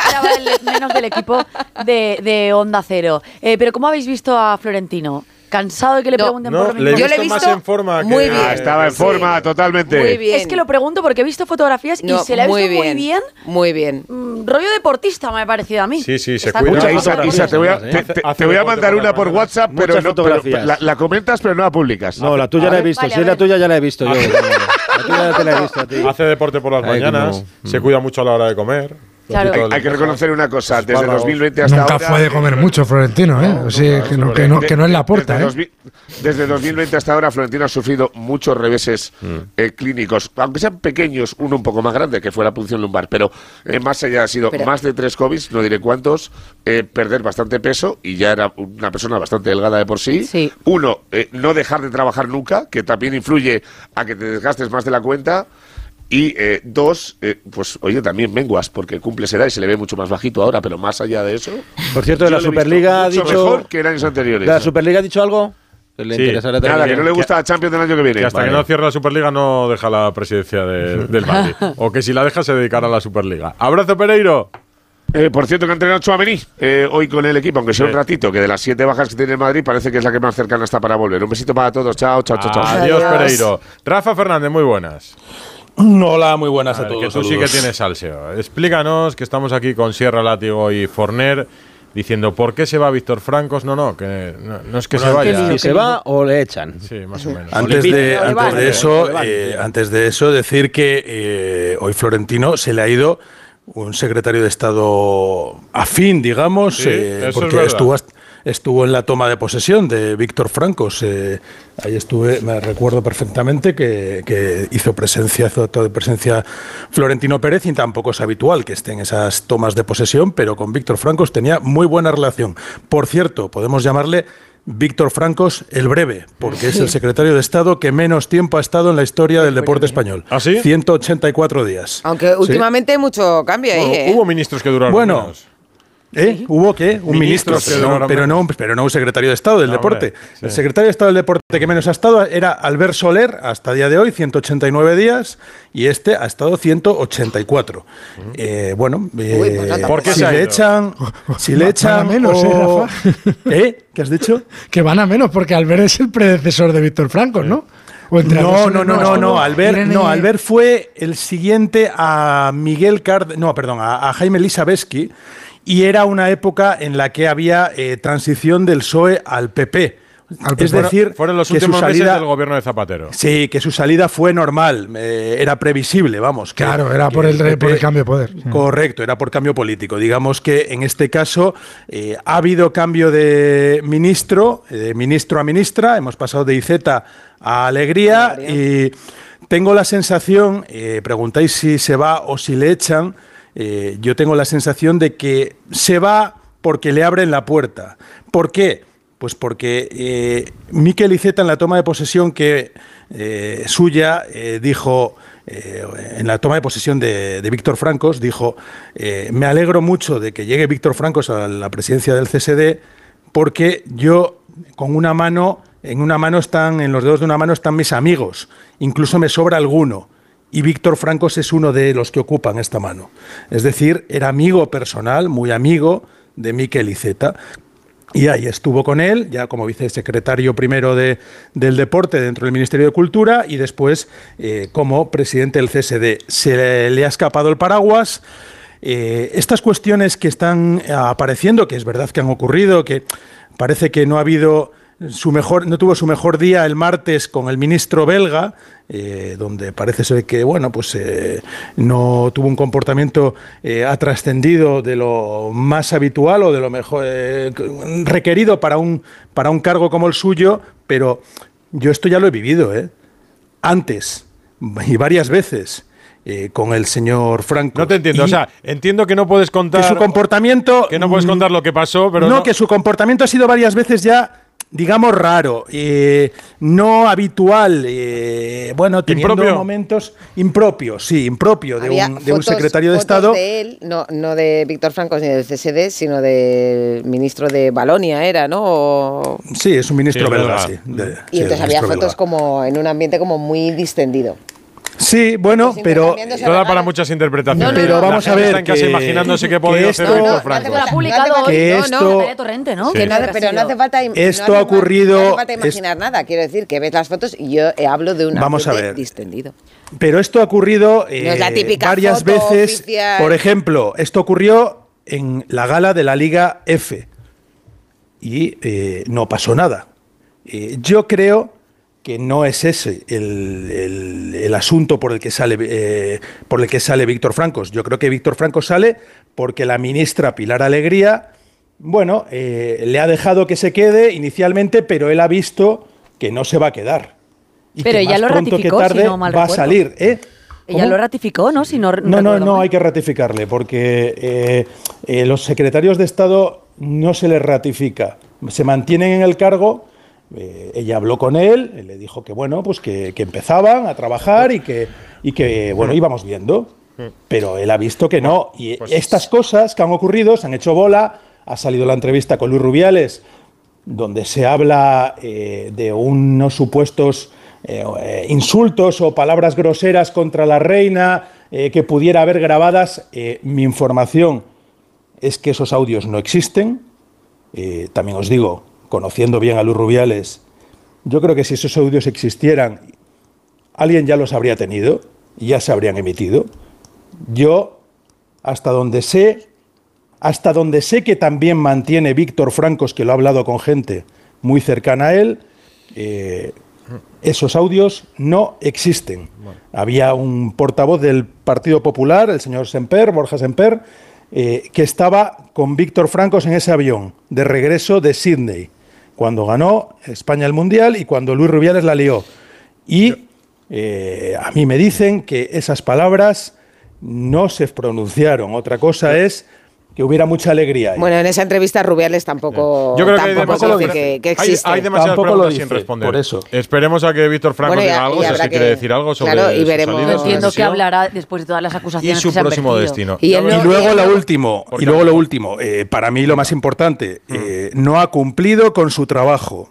Él presentó una orden ministerial, un borrador, en octubre, exactamente el 11 de octubre, dijo que antes del 30 de noviembre esa orden ministerial estaría en marcha y esa orden ministerial no ha aparecido, entre otras cosas porque se va a tener que comer, o se iba a tener que comer, el sapo de retroceder en las cosas que había puesto, como por ejemplo quitar el calificativo de miembros natos o la condición de miembros natos a esos presidentes de federaciones territoriales que, que hacen lo que les da la gana dentro de, de- de las federaciones. Pues, ¿no? se- Y- Pues y- tendrá- se- será, será Víctor Francos el breve, pero también eh, que miren por qué la silla caliente del gobierno es la del secretario de Estado Bueno. para el Deporte. Porque ninguno de los que ha estado puede acabar de, de cuajar el proyecto que tenía para el deporte Bueno, español. Duran tampoco los últimos Pues y veremos, especialmente los veremos últimos el próximo o la próxima, ¿no? Tengo aquí, Sí, chicos, tengo aquí un libro que se llama Dios No, pero- salve a Pep, pero de Martí Perarnau. Claro, así. Escucha, Rafa, por el autor de Dime. Ger Pep y Pep Guardiola, La Metamorfosis. Y se ha venido Martí. Perarnau para hablar de este libro espectacular que todavía tengo a medias. Pues tiene. eh, ¿Tienes a medias? Sí, no me ha dado tiempo a, a terminarlo antes de hablar con No, Martí. además es Vaya extenso, crack, Martí. extenso, ¿eh? Aquí está. Eh, os dejo que lo escuchéis desde casa. Rafa, Ricardo, Forner. Bueno, Lalo, adiós, que un solamente cinco, cinco secretarios de Estado en cinco años. Adiós. Adiós, adiós, Un adiós. abrazo, un beso. 38. Radio Estadio Noche. Rocío Martínez y Edu Pidal. I walk a lonely road, the only one that I have ever known. Radio Estadio Noche. Rocío Martínez y Edu Pidal. Ana Rodríguez, ¿qué sigue diciendo la gente? Pues eh, sigue ganando el Manchester City como gran favorito para esta Champions con el 44% de los votos de nuestros oyentes, pero ojo que se acerca el Real Madrid que ya tiene el 41% de esos votos. Con 11% de los votos se queda el Atlético de Madrid, con el 4% el Bayern de Múnich, como digo, los cuatro candidatos que hemos puesto a favoritos de esta Champions y por ejemplo un comentario que nos dejan aquí en nuestra cuenta de Twitter, dicen los que votan al City son del Barça o antimadridistas. Precisamente el Manchester City de Pep Guardiola. Esta mañana Martí Perarnau ha presentado en Madrid el libro, una fantástica charla en una librería del centro de la Es capital. esta una muy buena época para hablar de libros, ¿verdad? Sí, hombre, Porque es Navidad. época de regalos. No, lo recomendamos. y Además, recomendamos a la gente hacer deporte y regalar libros. A través de YouTube, Dios salve a Pep de Martí Perarnau. Ya había escrito Ger Pep de la trayectoria Del primer año de Guardiola en Sí, el sí, Bayern. De Pep Guardiola en el Bayern. Después de la- Pep Guardiola la metamorfosis. Y ahora va por la trilogía con su etapa en el Manchester City. Martí, buenas noches. Buenas noches, muchas gracias. A mí lo que más me gusta del libro, que como te decía, no me ha dado tiempo a, a terminar, es un, es un libro de casi 700 páginas. Bueno, pero son siete temporadas, claro. Son Claro. a, a 100 de promedio, a 100 por temporada. Sí, sí, no, no es tanto. Lo que me sorprende es que ya en el prólogo explicas eh, que tú has eh, ido escribiendo lo que yo entiendo como una especie de diario. Eh, día a día, del día a día de Guardiola en el Manchester City y que esto posteriormente, cuando el libro ya va a imprenta, no lo corriges. Te quedas con el texto de ese día y de ese momento, lo que tú pensabas en cada momento. Sí, hay, hay, hay correcciones ortográficas, lógicamente. eh, las, las des- bueno, y a pesar de todo sigue habiendo erratas. Eso es una cosa de los libros absolutamente maravillosa. Perdona que me vaya un segundo, sí. pero es maravilloso. Lo lees 20 veces, lo leen los correctores, los editores, se revisa todo y a pesar de ello siempre aparece una errata. Mira, es una maravilla. Así queda claro que no es cosa de la inteligencia artificial. Que igual la inteligencia artificial no tiene ratas. No, es, es, eh, yo creo que el ser humano, bueno, Bueno. pues vemos lo que vemos y, y- y cuando corriges un texto se te escapa algo siempre. Bueno, de hecho, he hecho ese paréntesis, sí, la, mi visión era escribir esa especie de dietario. Yo soy muy fanático de libros históricos de dietarios. Hay un famoso libro de, de Eckermann sobre conversaciones con Goethe, con el célebre litera- literato alemán, eh, el padre de Fausto, donde de alguna manera es un gran ejemplo de dietario que te inspira a, pues, a intentar en, en en la perspectiva futbolística, evidentemente, pues acercarte a ello. Y bueno, pues si hay errores, er- errores de pronóstico, de previsión, de qué jugador puede hacer determinado rol o qué jugador mm, yo no le veo que vaya muy bien, en fin, cosas que uno, no diré pronostica, pero que va intuyendo. Y ahí están los, pues los aciertos y los errores, sí. El título muy inglés, ¿no? Dios salve, Dios salve a Pep. Y el momento de- con el cambio, El digamos, cambio de pues, hemos de pasado rey. de la reina al rey. Pep. Y la fotografía de Pep Guardiola besando esa Champions que llevaba tanto Casi tiempo buscando. es el epílogo, en, el- realidad. de- en el City. Eh, ¿Esperabas esa foto para, para decir aquí termina el libro? Eh, no, mira, eh, mi editor, Carlos Ramos, eh, la semana anterior a la final de Champions, eh, claro, después de siete años escribiendo, después de 700 páginas, después de haber ganado la liga al Arsenal, eh, una liga imprevista, porque el Arsenal a estas alturas de año le, le llevaba ocho puntos al City. Después de haber ganado la Copa contra el vecino, el Manchester United, eh, esa última semana fue como de mucha tensión. ¿Y qué pasa si pierde la Champions con el Inter? Cosa pues que entraba dentro de lo muy posible, evidentemente, ¿no? Y Carlos Ramos dijo, no, no, el libro lo vamos a publicar igual, aunque pierda la Champions. Eso de alguna manera te, te relaja y te gratifica y dices, bueno, pues el trabajo estará... O sea, pero terminaba ahí, ¿no? No, Pero no, terminaba o allí. no ibas a seguir una temporada más si no hubiera ganado la Champions el Yo año creo que era pasado. el momento para poner el, el punto final, porque además, claro, mm, a- a- permíteme la broma, está basado en hechos reales, evidentemente, pero de algún modo es que parece guionizado. La primera temporada es muy dura, eh, eh, hay muchas derrotas, Guardiola se, se encuentra con derrotas inesperadas y continuadas.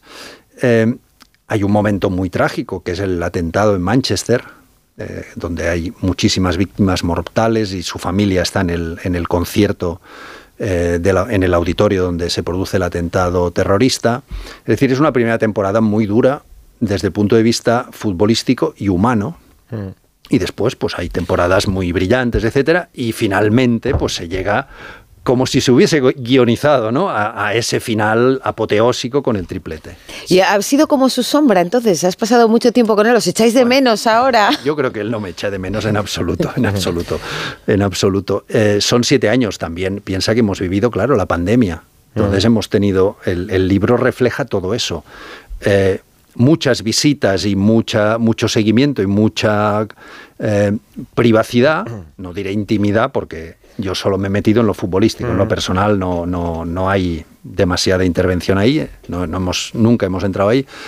Pero claro, en época de pandemia, pues por WhatsApp y cada temporada desde una perspectiva distinta. El libro lo vemos ya en el índice, se divide por temporadas, como tú decías, son siete y dentro de las temporadas por escenas, por actos, por momentos, por Cambiando ca- cada formato para que no se es. aburriese el lector y permíteme, para no aburrirme yo también. Sí, escena 1, así empieza el libro después del prólogo. Recuerda su nombre, Phil Foden.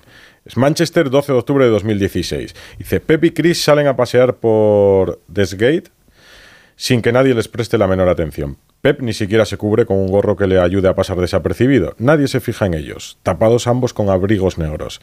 Son una simple pareja que pasea abrazada en busca de un restaurante donde brindar por la felicidad en una cena de novios. Hasta que nos encontramos, mientras también nosotros buscamos un lugar idóneo para cenar. Es la primera de las visitas que haré a Manchester, siempre de incógnito, vistas algunas experiencias vividas en Múnich. Es la experiencia anterior de Múnich lo que marca sí. Cómo realizar este Manchester. Sí, eh, eh, fue un, un- un primer libro del primer año. Exitoso libro. Sí, traducido a 14 idiomas. Fue una cosa eh, espectacular. Dije- me dijeron, no sé si es cierto, que ha sido el libro deportivo traducido a más idiomas. No, no más vendido, eh, cuidado. Mm. ahí hay bestsellers de, yo qué sé, de Agassi Sí, sí, y tal, que ejemplo. muchos más vendidos. eh. Pero en cuanto a número de idiomas, el, el más traducido, 14 idiomas. Y ahí, pues fue muy agradable, todo fue muy bien. Pero, pero el tercer año, cuando Pep ya anunció que se iba, eh, bueno, de algún modo mi relación con los periodistas alemanes, que hasta ese momento había sido maravillosa, agradable, eh, etcétera, quizá porque yo estaba muy cerca de Pep y Y ellos entendían que podrían sacar algo de ti. el último medio año fue lo contrario. Ya. Pues no fue muy agradable. Y con esa experiencia, pues decidí ir a Manchester de incógnito. Y de hecho solo, fui, solo he ido una vez a la tribuna de prensa, el resto ha sido de incógnito. Y esa noche que, es- que tú has leído, sí, la recuerdo perfectamente, es la primera noche allí. Yo iba con mi esposa y, y por casualidad nos encontramos las dos parejas mirando el escaparate de un restaurante para ver si íbamos a cenar allí o no. Y, y bueno, pues nada, eran cena de novios ellos, cena de novios nosotros, por separado. Y lo curioso es que, claro, bueno, Pepe es un enfermo. Pepe es un enfermo del fútbol y, y, pues entonces ya pues nos encontramos, empieza a explicarme cómo enfrentar al Southampton, lo que ha estado haciendo en aquellas semanas, etcétera, etcétera. Y entonces me acuerdo en un callejón oscuro, no porque fuese no porque ocurriese nada, sino porque hacía mucho viento en, en la avenida principal y nos metimos en un callejón, me dice, hay un chaval blanquito, pequeñito, con las piernas arqueadas, Phil Foden, acuérdate de su nombre, Phil Foden. Y ahí empieza la historia, ¿no? Y bueno, ahí le tienes a Phil Foden. claro. ¿Y qué Pep nos vamos a encontrar de estos siete años en Manchester o qué Peps? No sé. ¿Qué Peps en, en- en plural? Eh, Pep tiene muchos rostros. Aunque, aunque te, digo, te digo algo, Pep es como le vemos en televisión, en las ruedas de prensa, es decir, eh, eh, pues bueno, cuando hay una decisión que le perjudica, le ves irritado contra el árbitro, eh, pero es mu- muy transparente, es tal como, es tal como le vemos. Eh, Pep es pues muy amable y muy irritable, muy, muy simpático y muy antipático. O sea, tiene muchos rostros en función de lo que le ocurre a su alrededor y de las circunstancias, claro, de, de lo, que va, de lo que le va sucediendo.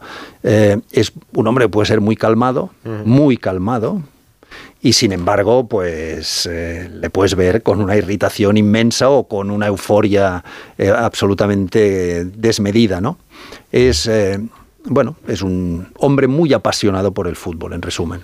Dice, mira, eh, Que lo lea él, Sí. que lo lea él. ¿Leerías No, el- lee, tú tienes mucha mejor voz. No, no, hombre, no, no me fastidies. Es, eh, sobre todo de, de la intimidad, dices que intimidad profesional, pero es verdad que toda la gente que conoce a Guardiola habla de la pasión por el fútbol y de la pasión con la que lo expresa, también en una sobremesa o, Sí, o en sí, un viaje igual, igual, o- o, en cualquier igual. momento de la vida. Eh, le preguntamos mucho por ello también a, a Santi Segurola en ocasiones. Eh, dice, en casa de Pep, eh, el artesano, Manchester 18 de agosto del 19. Tiene Manchester a sus pies. No es solo una metáfora. Desde el gran ventanal del piso, Pep contempla todo Manchester. A la izquierda, la catedral y el río Irwell, con sus curvas silenciosas y suaves. Algo más allá, el National Football Mu- Museum. Así a sus pies, bulliciosa y agitada a cualquier hora, la avenida Desgate la arteria que cruza la ciudad como un bisturí.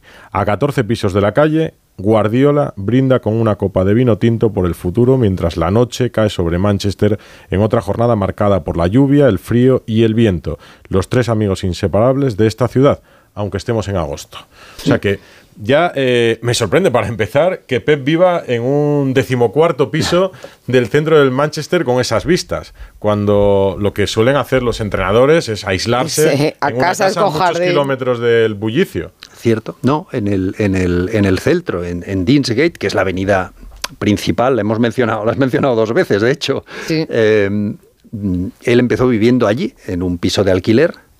Eh, como, como ya no vive allí, se puede decir, en Mm. Deansgate número uno, mm, allí es donde empezó a vivir. Y además vivía, eh, te diría que en el octavo piso, en el noveno no, Domenech Torrent, en el décimo Mikel Arteta y en el undécimo Chiqui Begiristain. Era como la truz- 13 rue del Percebe. Sí, y bueno, pues se juntaban por las noches, etcétera, cuando, cuando en el poco tiempo libre que tenían. Eh, luego ya cada uno se fue. Se- Seguirían hablando de fútbol, de todas No, no formas. tengas duda. Eh, cada uno se fue, Pep se compró un piso, que es en esa decimocuarta eh, planta, mm, pero sigue estando en el centro. Y, y digamos que él, en el poco tiempo libre que queda, le ves paseando por el centro sin, sin la menor sin la menor dificultad, eh, pero también ves a Haaland, quiero decir, no, es decir, no, no- se Mm. ¿Nadie vive molesta? muy poca gente molesta.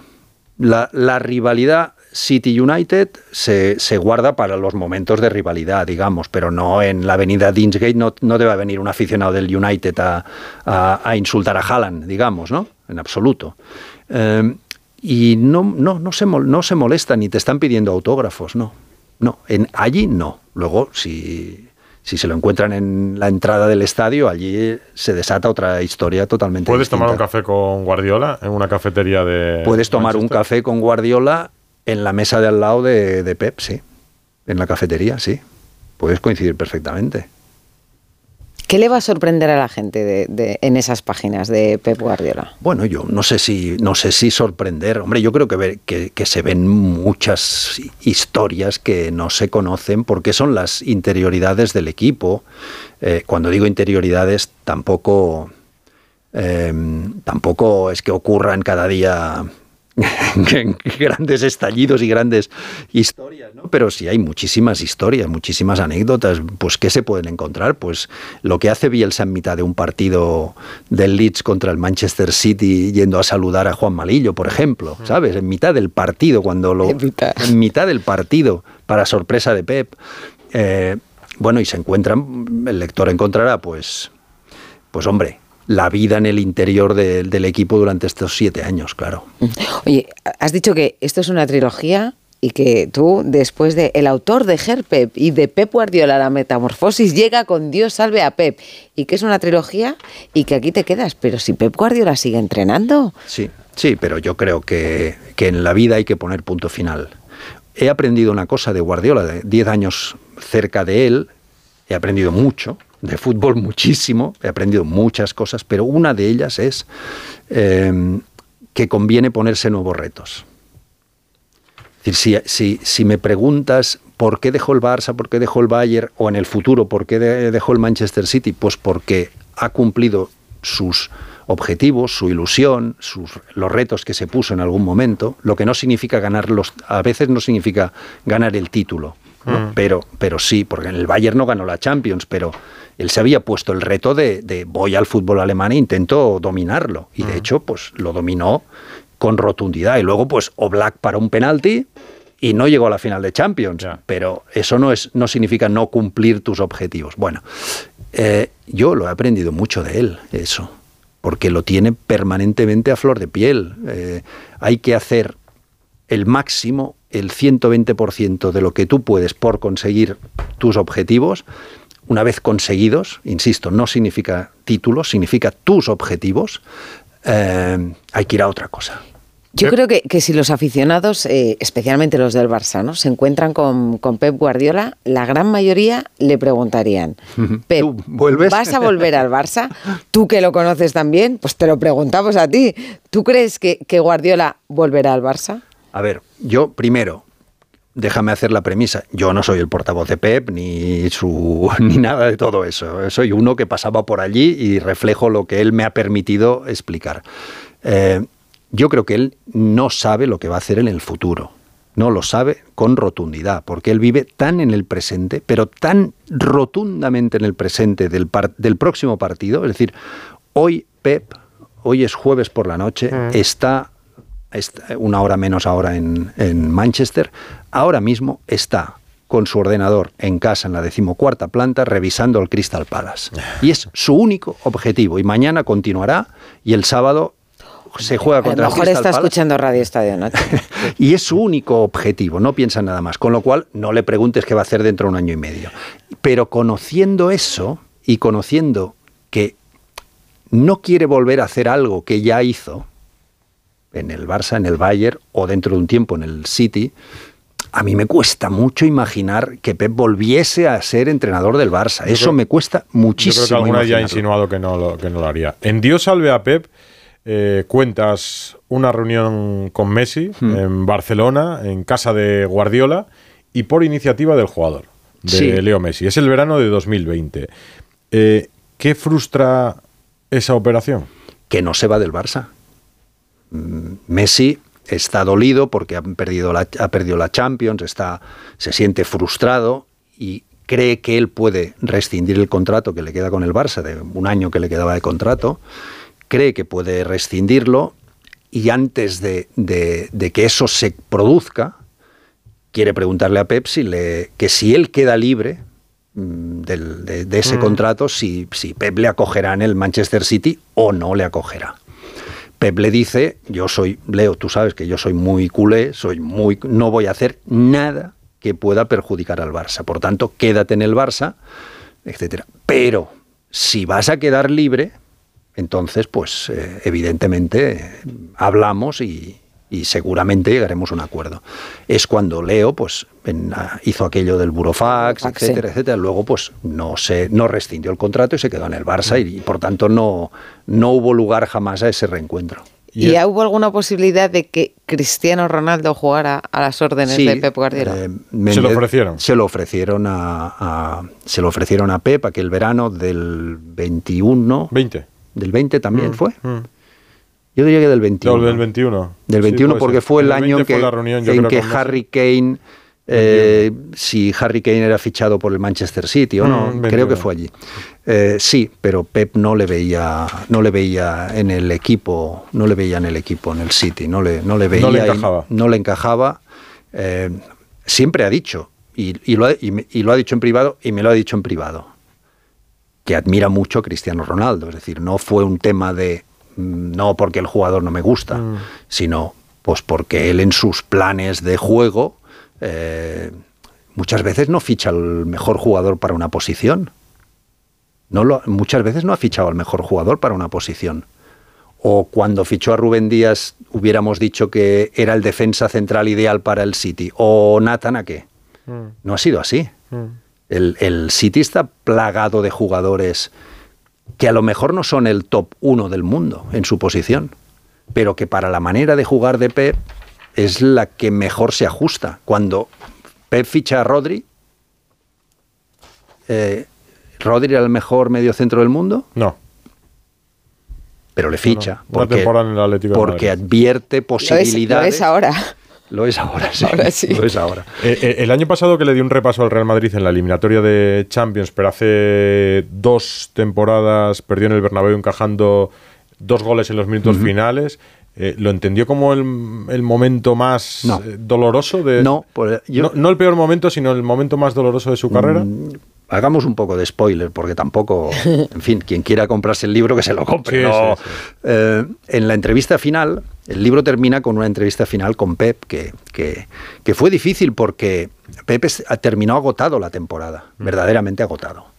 Y se fue de vacaciones, etcétera, etcétera. Y la verdad es que el hombre ya no quería, no quería volver a hablar de la temporada anterior, del triplete, de nada, ¿no? Pero bueno, al final hacemos una, una entrevista final, pues como epílogo del libro, ¿no? que es palabra de Pep, y, y le pregunto por, por su derrota más dolorosa, y me dice la misma que había elegido yo. Y no me dice la del, la del Bernabéu. Dice, no, la del Bernabéu es una derrota que te puede ocurrir. Es decir, el Madrid eh, tiene una especialidad que son las remontadas, aquella temporada sobre todo, que había remontado, ¿no? Contra el Chelsea, contra Sí, el Paris sí. Saint Germain, etcétera. Eh, por tanto, eso te puede ocurrir. Es doloroso, mm, te fastidia durante tres días, pero bueno, luego te metes en la liga y punto. Y dice, y además es el estímulo para que al año siguiente eh, Ganemos la Champions. no nos vuelva a ocurrir y ganemos la Champions. Y elige la misma derrota que, que- que había elegido yo. ¿Como Eh, entrenador de qué equipo? Na- en, el, en el City, Navidad de 2016, o sea, estamos a punto de cumplir siete años, campo del Everton. Que me dirás, ¿y por qué? Bueno, qué pues porque eran. día? Pierde 4-0 y son tres de, la tercera derrota consecutiva del equipo. Y el equipo pues no, no funciona. Gundogan se ha roto los cruzados, John Stones está hundido. Bueno, esas cosas que pasan en los equipos. Yo antes os escuchaba hablar de la situación del Barça y pensaba, pero es que eso ocurre en todos los equipos. Eh, los equipos son seres vivos. Son seres vivos, como nosotros. Y por lo tanto hay malas épocas y momentos malos y jugadores en baja forma. Eh, John Stones, estrella de los últimos meses, eh, una cosa formidable. Pero en esto yo diría, Martí, que Pep siempre ha tenido el control del vestuario. Bueno, sí, no, yo no club, quería. Y siempre ha sabido irse en el momento Sí, por supuesto, tiene una cierta habilidad bueno en, en de los clubes. Sí, no, no, no, no buscaba comparar, simplemente me hacía, me hacíais reflexionar pues, en, e- en ese tema de, de que los, los equipos son seres vivos. Y es, hay ese momento, hace siete años, Navidad, donde pues ocurre eso. John Stones, fichado como gran promesa, como defensa central del, para ser de los mejores del mundo, está hecho polvo, fallando balón tras balón. y a lo largo de siete años ha pasado altibajos muy fuertes, ¿no? Hasta llegar, dices, bueno, y al final, ¿quién es la estrella contra el Madrid y contra el Inter en la final de Champions? John Stones. Pero, y ganar la Champions con el City fue, además de una gran alegría, también una liberación. Porque a Pep lo fichan para ganar la Champions. No, no. Eso se ha dicho mucho no. y eso no es verdad. Eso se ha dicho mucho, sobre todo cuando no la ganaba, ¿no? Es que le fichan para eso. No, no le fichan para Bueno, eso. yo creo que a todos los entrenadores en equipos grandes les fichan para ganar Pero la no, Champions. No, ¿eh? no, pero hay, hay el, y más el- cuando Pep ya sabía lo que era ganar la, la, Champions. la dirección del Manchester City eh, es mm, verdaderamente formada por gente muy inteligente. Caldún, el presidente, Ferran Soriano, Chiqui Begiristain, Omar Berrada, son gente verdaderamente muy bien formada y muy inteligente. Ellos han creado un proyecto a muy largo plazo, con mucho dinero, con mucho dinero, sin ninguna discusión, aunque luego en el libro, cuando veas las cifras, eh, Edu, cuando llegues a ese punto, verás las cifras del gasto neto y te sorprenderás muchísimo. Espero tu WhatsApp para que me digas, me ha sorprendido ver las cifras de- del gasto neto del City De porque, porque Ventas están- y compras. claro, cuando, cuando las compras le restas las ventas, mm, vas a flipar, con, con perdón de la De esto no nos hagas spoiler, entonces. Eh, ellos, con mucho dinero, pero con, con un rumbo muy claro, deciden hacer un proyecto a largo plazo donde intentar ser los nuevos reyes del fútbol inglés, tomando el relevo del Manchester United, ahora que Sir Alex Ferguson se ha ido. Lo empiezan haciendo con Mancini, luego con Pellegrini, y la guinda, evidentemente, tiene que ser Pep. Eh, y que eso les permita a algún año ganar una Champions, por supuesto, pero ser los reyes del fútbol en Inglaterra. Tener la hegemonía del La hegemonía, eh, pues como tiene el Bayern en, en la Bundesliga. Yo creo que eso lo ha conseguido. Y una cosa más, cuando llega Pep, que además él le añada el concepto del legado, es decir, que todo el club entienda una determinada manera de jugar, que todos los equipos jueguen así. Tú ves, oye, el equipo femenino del City y, y dices, es que, es que juega como el masculino, es que es espectacular. Luego ganarán o perderán, pero juegan igual y todo ese legado pues va quedando allí como un gran pozo. En ese legado, a ese legado intenta ir también eh, Xavi Hernández. Yo no sé si ellos siguen manteniendo relación o... Sí, supongo que sí. La verdad es que tampoco, en fin, que no hay cosas que no pregunto, no llego a preguntar tanto por no. Por No, no, no, pero digo, por si Pero hablan- Yo creo que sí, que ellos tienen muy buena relación. Han Pep le- tenido siempre. No, los libros, no, no lee los libros. no, no, no los soporta. eh, siempre me lo ha tirado en cara. No. Bueno, primero por el pudor humano que tenemos todos de no leer sobre uno mismo. Y segundo porque él siempre me ha dicho, yo me voy a leer tus libros. Dentro de 20 años... Ah, bueno. eh, Sentado en un sofá. Sentado en un sofá con una copa de vino después de haber jugado 18 hoyos. Ahí sí, rememorar lo que ocurrió. Te lo acabo de visualizar y me, me ha parecido imagino. algo tan bonito. Y- y me ha yo le- y parecido yo lo tan bonito. Claro, entiendo, pues sí, quiere eso. En cambio, en mitad de esta trilogía yo publiqué un libro, otro tocho, que es la evolución táctica del fútbol desde 1863 hasta 1945. Eso es muy para, Y ese sí se lo para ha leído. muy frikis. Eh, y ese se lo ha leído.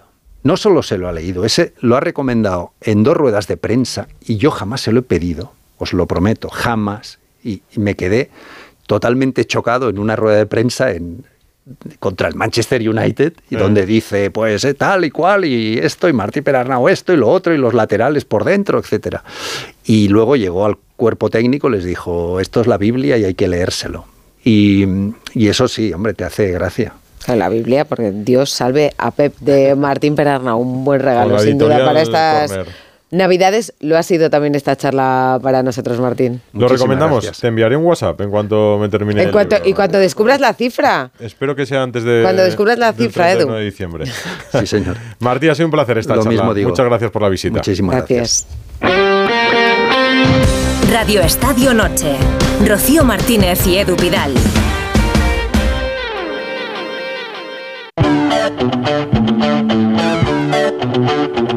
Radio Estadio Noche. Rocío Martínez y Edu Pidal. pues Eduardo Inda ha estado también en la comida de. Navidad del Real por Madrid. si- por si- digo, a lo mejor la voz la conoce, pero, pero a mí no me conoce. Le he saludado, le he visto en la comida. Nada más entrar a una de las primeras personas que he visto. Pues Eduardo Inda, buenas noches. Buenas noches a los dos, sí, sí. Yo me he ido rápido, pero vosotros os habéis quedado más tiempo. Sí, yo te he visto así a lo lejos, a lo De lejos. refilón, sí, sí, sí. sí. Es que yo te- tenía una comida y he tenido que salir pitando. Que, bueno, pues ¿cuál es tu titular? Eh, Claro, cada uno ahí vivimos la preguntas. comida de una manera. ¿Cuándo se estrena el Bernabéu? ¿Hasta cuándo seguirá Florentino? La apuesta antes, eh, cuando informábamos de la comida, es que seguirá más allá de 2025. Sí, seguro. Yo creo que Florentino va a estar, mientras tenga fuerzas, va a seguir siendo presidente del Real Madrid. Y yo creo que es que no hay alternativa y lo peor que le podía pasar al madridismo, entre cuyos socios yo me encuentro, es que Florentino se fuera y, bueno, yo creo que él va a seguir siempre porque su pasión, es, eh, yo creo que hace, es, es muy importante para él, pero lo que le gusta de verdad eh, es el Real Madrid. Y eh, a Xavi Hernández, ¿cómo le ve Eduardo Inda? Está muy en la cuerda floja. Pues yo creo que eh, Xavi Hernández, al que yo conozco bien, eh, yo creo que es un, es un tipo que sabe mucho de fútbol. Yo creo que, que puede ser un gran entrenador, pero tiene que, para empezar, tiene que tener mucho cuidado con las declaraciones, porque cuando se es entrenador del Fútbol Club Barcelona, cada coma que se diga se toma en consideración. Eso, en primer lugar, la puesta en escena en un entrenador de fútbol de élite es muy importante y desde luego tiene que poner orden en el vestuario y creo sinceramente que tendría que tener mejor, mejor, mejor entorno, es decir, él no puede tener de segundo a su hermano y al tal alegre, pues que, en fin, que son personajes que deben de saber mucho de fútbol, pero, pero en fin, no tienen ningún reconocimiento en el, en el sector eh, como tipos eh, de primera línea, ¿no? Y yo creo que eso es lo que le falla, el entorno y la puesta en escena. Pero yo creo que Xavi Hernández es un tipo que sabe, sabe de fútbol. eh, Sí, de fútbol sabe, de pero, pero, pero ¿cómo puedes llevarlo a escena si tu jefe toma decisiones por ti? Como el otro día. Sí, bien, no, y luego, y luego Xavi Hernández tiene un problema, que es que el, el Barça, mm, en fin, el Barça no puede entrar en, la competición por los grandes fichajes, es decir, el Barça no tiene dinero para entrar en la puja por, ni por Haaland ni por Mbappé, ni, que son los dos jugadores que, que están marcando y van a marcar eh, esta década como, como mínimo, ¿no? Y eso es un lastre para el Barcelona tremendo y tiene que estar fichando pues un Lewandowski que llegó aquí ya prácticamente acabado y luego jugadores de, medio pelo. Sí, yo creo que es el gran problema que tiene eh, Hernández y vamos a ver cómo lo resuelve, pero hay que recordar también que Xavi Hernández el año pasado ganó la Liga, es verdad que hizo el ridículo en Champions, hizo el ridículo en la Europa League, este año en, en Champions pues por ahí, por ahí anda, eh, quizá algo mejor, y, pero bueno, yo creo que es un tipo que sabe de esto y desde luego si le dan tiempo y si no se impone la, la tesis de Rafa Márquez, que es la que le interesa a Deco, porque Deco representa a Rafa Márquez y la que interesa pues eh, potencialmente a la porta, si le dan eh, tiempo, yo creo que es un, un grandísimo entrenador. Pues Eduardo Inda, cada jueves aquí en Radio Estadio Noche. Yo creo que nadie, poca gente se acuerda ya de esa liga de Xavi. Muchas gracias. Eso también es verdad. Buenas noches. Hasta luego. Busti, 1 y 22, Busti. Hoy como tengo la voz así... voz. Bueno, bueno, bueno. bueno. rápido, venga. Rápido y con resultados en la Euroliga. El Real Madrid ha ganado 8-8-7-3 al Bayern de Múnich y el Vasconia ha perdido 8-1-9-1 con el Bolonia. Bueno, si te está escuchando tu madre, dirá, Dirá, ¿por no ¿qué le pasa? Que tome leche caliente y un poco de miel, ¿no? En la Champions femenina, el París ha ganado 2-1 al Real Madrid. El Real Madrid es colista en este momento y lleva cuatro derrotas en los cinco últimos partidos. Atención al futuro de, de Toril en el... en Estoy el- sufriendo más por ti que por Tori. Pues ya para terminar te voy a dejar con el sonido de dos hombres que han vivido hoy emocionados la presencia de Pablo Naso en el Palacio, porque ha estado David Camps hablando con Jul y con Rudy Fernández. Así hablaba con Rudy de lo que ha sido la victoria del Madrid en el regreso de Lasso al Palacio. A ver. Qué motivo, ¿no? Sí, muy emotivo. La verdad es que Pablo es una leyenda, un, un entrenador top, un amigo y, y la verdad es que muy feliz de- del recibimiento que ha recibido hoy en el Wizzing. Eh, se le tiene mucho, mucho cariño y, y bueno, también feliz por la victoria.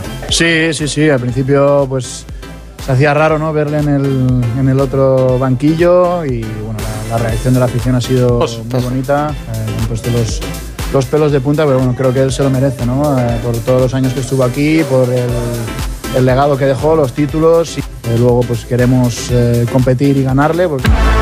Rocío, que es jueves y hoy me querías presentar una guerrera. Es que, mm, fíjate, es uno de mis sobrenombres favoritos, las guerreras, Las de guerreras. balonmano, porque las define muy bien, pero ya sabes que en estos Jueves Olímpicos nos acompaña Raúl Granado, que nos va a presentar a Paula Arcos. ¡Qué cuidadito! Que juega en el equipo campeón de Europa. ¿Qué tal, chicos? Buenas noches. Muy buenas, Sí, Raúl. eh, la verdad es que nos habría gustado hablar con Paula eh, con el, eh, la clasificación de España para las semifinales del Mundial de Balonmano Femenino, pero no ha podido ser. Ya sabéis que España cayó eliminada. Eh, Paula es una de las grandes baluartes de, de ese equipo. Es muy jovencita porque solo tiene 21 años. Ya la descubrimos en el último Mundial y estuvo en los Juegos Olímpicos de, de Tokio. Y ahora lo que queremos es que esté en París, representando también a España junto a todas sus compañeras. Como decía Rocío, ha sido un año importante porque ha fichado por el campeón de Europa, por el Viper eh, noruego, y ahora en España, disfrutando de unos días después de este mundial, sobre todo para limpiar la cabeza y para aprovechar de la familia, que no lo puedo hacer muchas veces al año. Paula, o sea que vuelves a casa por Navidad. Buenas noches. Hola, Paula. Hola, buenas noches. Bueno, sí, totalmente, como el turrón. Hombre, y me imagino que ahora que vives fuera, ¿no? Que vives en Noruega, eso se valora, se valora más. Sí, sí, de verdad. Yo es verdad que antes siempre decía, bueno, tengo ganas de bajar a casa, pero es verdad que ahora viviendo en el extranjero se valora muchísimo más, se echa muchísimo más de menos y, y lo ves todo muchísimo más difícil. Bueno, es verdad que venimos con el sabor amargo, ¿no? De esa derrota ante Países Bajos que os dejó fuera del Mundial, pero venimos con el sabor dulce de saber que, que podéis todavía conseguir un billete olímpico en un preolímpico de, de abril, ¿verdad? De momento, seguro ante Argentina. Sí, bueno, como tú has dicho, un sabor un poco agridulce. Es verdad que los resultados en el Mundial, pues creo que tanto para el espectador como para las jugadoras no han sido los deseados y no hemos conseguido el principal objetivo, que sobre todo era conseguir esa clasificación por nosotras mismas, por así decirlo, para esos cuartos. Pero bueno, sí que por un lado el sabor dulce de que sea como sea, se han conseguido ese clasificatorio para el preolímpico y bueno, con muchísimas ganas, al final es una oportunidad y creo que no hay mayor motivación que tener un clasificatorio para poder clasificarte a unos juegos. ¿Cómo estás tú, Paula? Porque yo te digo la verdad, no había escuchado nada sobre ti hasta Tokio 2021. Te llama eh, Carlos Viver, o yo al menos no te había visto en las quinielas, y a partir de ahí eh, en los Juegos. Y sobre todo en el Mundial posterior, eh, creo que el eh, caballito ganador era Paula, si no, Sí, era. Paula. No, pues que tenía 19 años ahí. Claro, es que era súper joven. Por eso digo que no había... Hombre, podía haber ido con no el chupeta conocía. en los Juegos Olímpicos, pero claro. Te va muy bien lo de guerrera a ti, ¿eh? Por lo que he visto. bueno, intento defenderlo, la verdad. Al final sabemos que este nombre se puso a raíz de eso, de que, bueno, daba un poco igual el talento que hubiese en la selección o las jugadoras que hubiesen en la selección, sino que siempre teníamos claro que teníamos que pelear por todo, fuésemos quien fuésemos, fuesen quien fuesen y sean las que sean. ¿Te has adaptado ya a aquella vorágine de, cambios y de convocatorias que te llegó de repente demasiado, o, muy joven al menos? Tokio, el Mundial, la- las entrevistas. la- Pues la verdad que es algo que sobre todo este año que salió al extranjero sí que me he dado cuenta de que no lo he valorado, por así no valorado, sino que no te das cuenta del daño que te puede llegar a hacer eso sin darte cuenta, igual que te puede hacer mucho daño, no te puede hacer daño porque al mismo tiempo lo estás disfrutando. Pero sí que es verdad que ahora que he salido al extranjero estoy con jugadoras muy buenas, con, la mejor, con las mejores jugadoras del mundo. Ahí sí que me he dado cuenta que al final me han llegado cosas que a la gente de normal pues le suele llegar a los 25, a los 26, 27, a lo mejor incluso no le llega todo seguido. A mí es verdad que de una convocatoria me empezó a llegar todo, todo, todo muy seguido y es verdad que yo siempre pensaba, tienes que tener los pies en el suelo porque en cualquier momento puedes salir de una convocatoria o puede que no sea tu mejor año deportivo, puede que...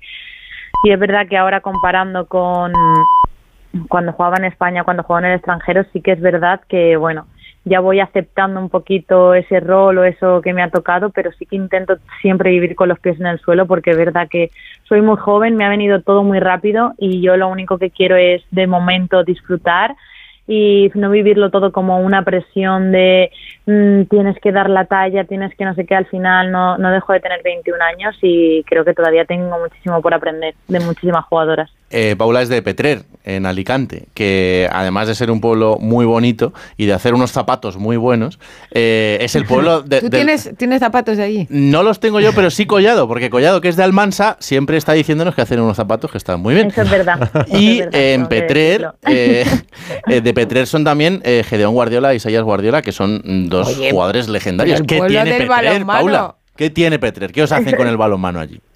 Eso me pregunta la gente. Que nos qué dejan tocarla con el pie.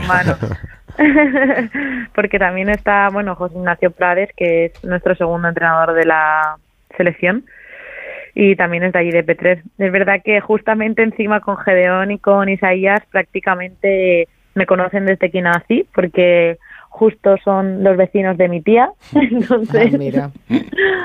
nos hemos conocido desde que yo, bueno, soy un bebé y, jolín, es un orgullo, ¿no? Que al final ellos hayan llegado tan lejos y que yo esté llegando o esté, por así decirlo, siguiendo sus pasos.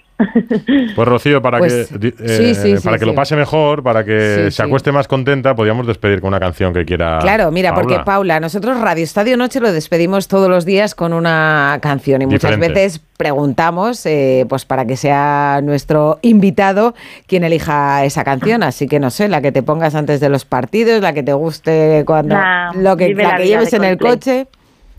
Viva la vida de Coldplay. Viva la vida de Coldplay. Muy bien. Esta tiene mucho, mucho éxito Sí, tiene en tirón el entre los mundo del deportistas. deporte, ¿eh?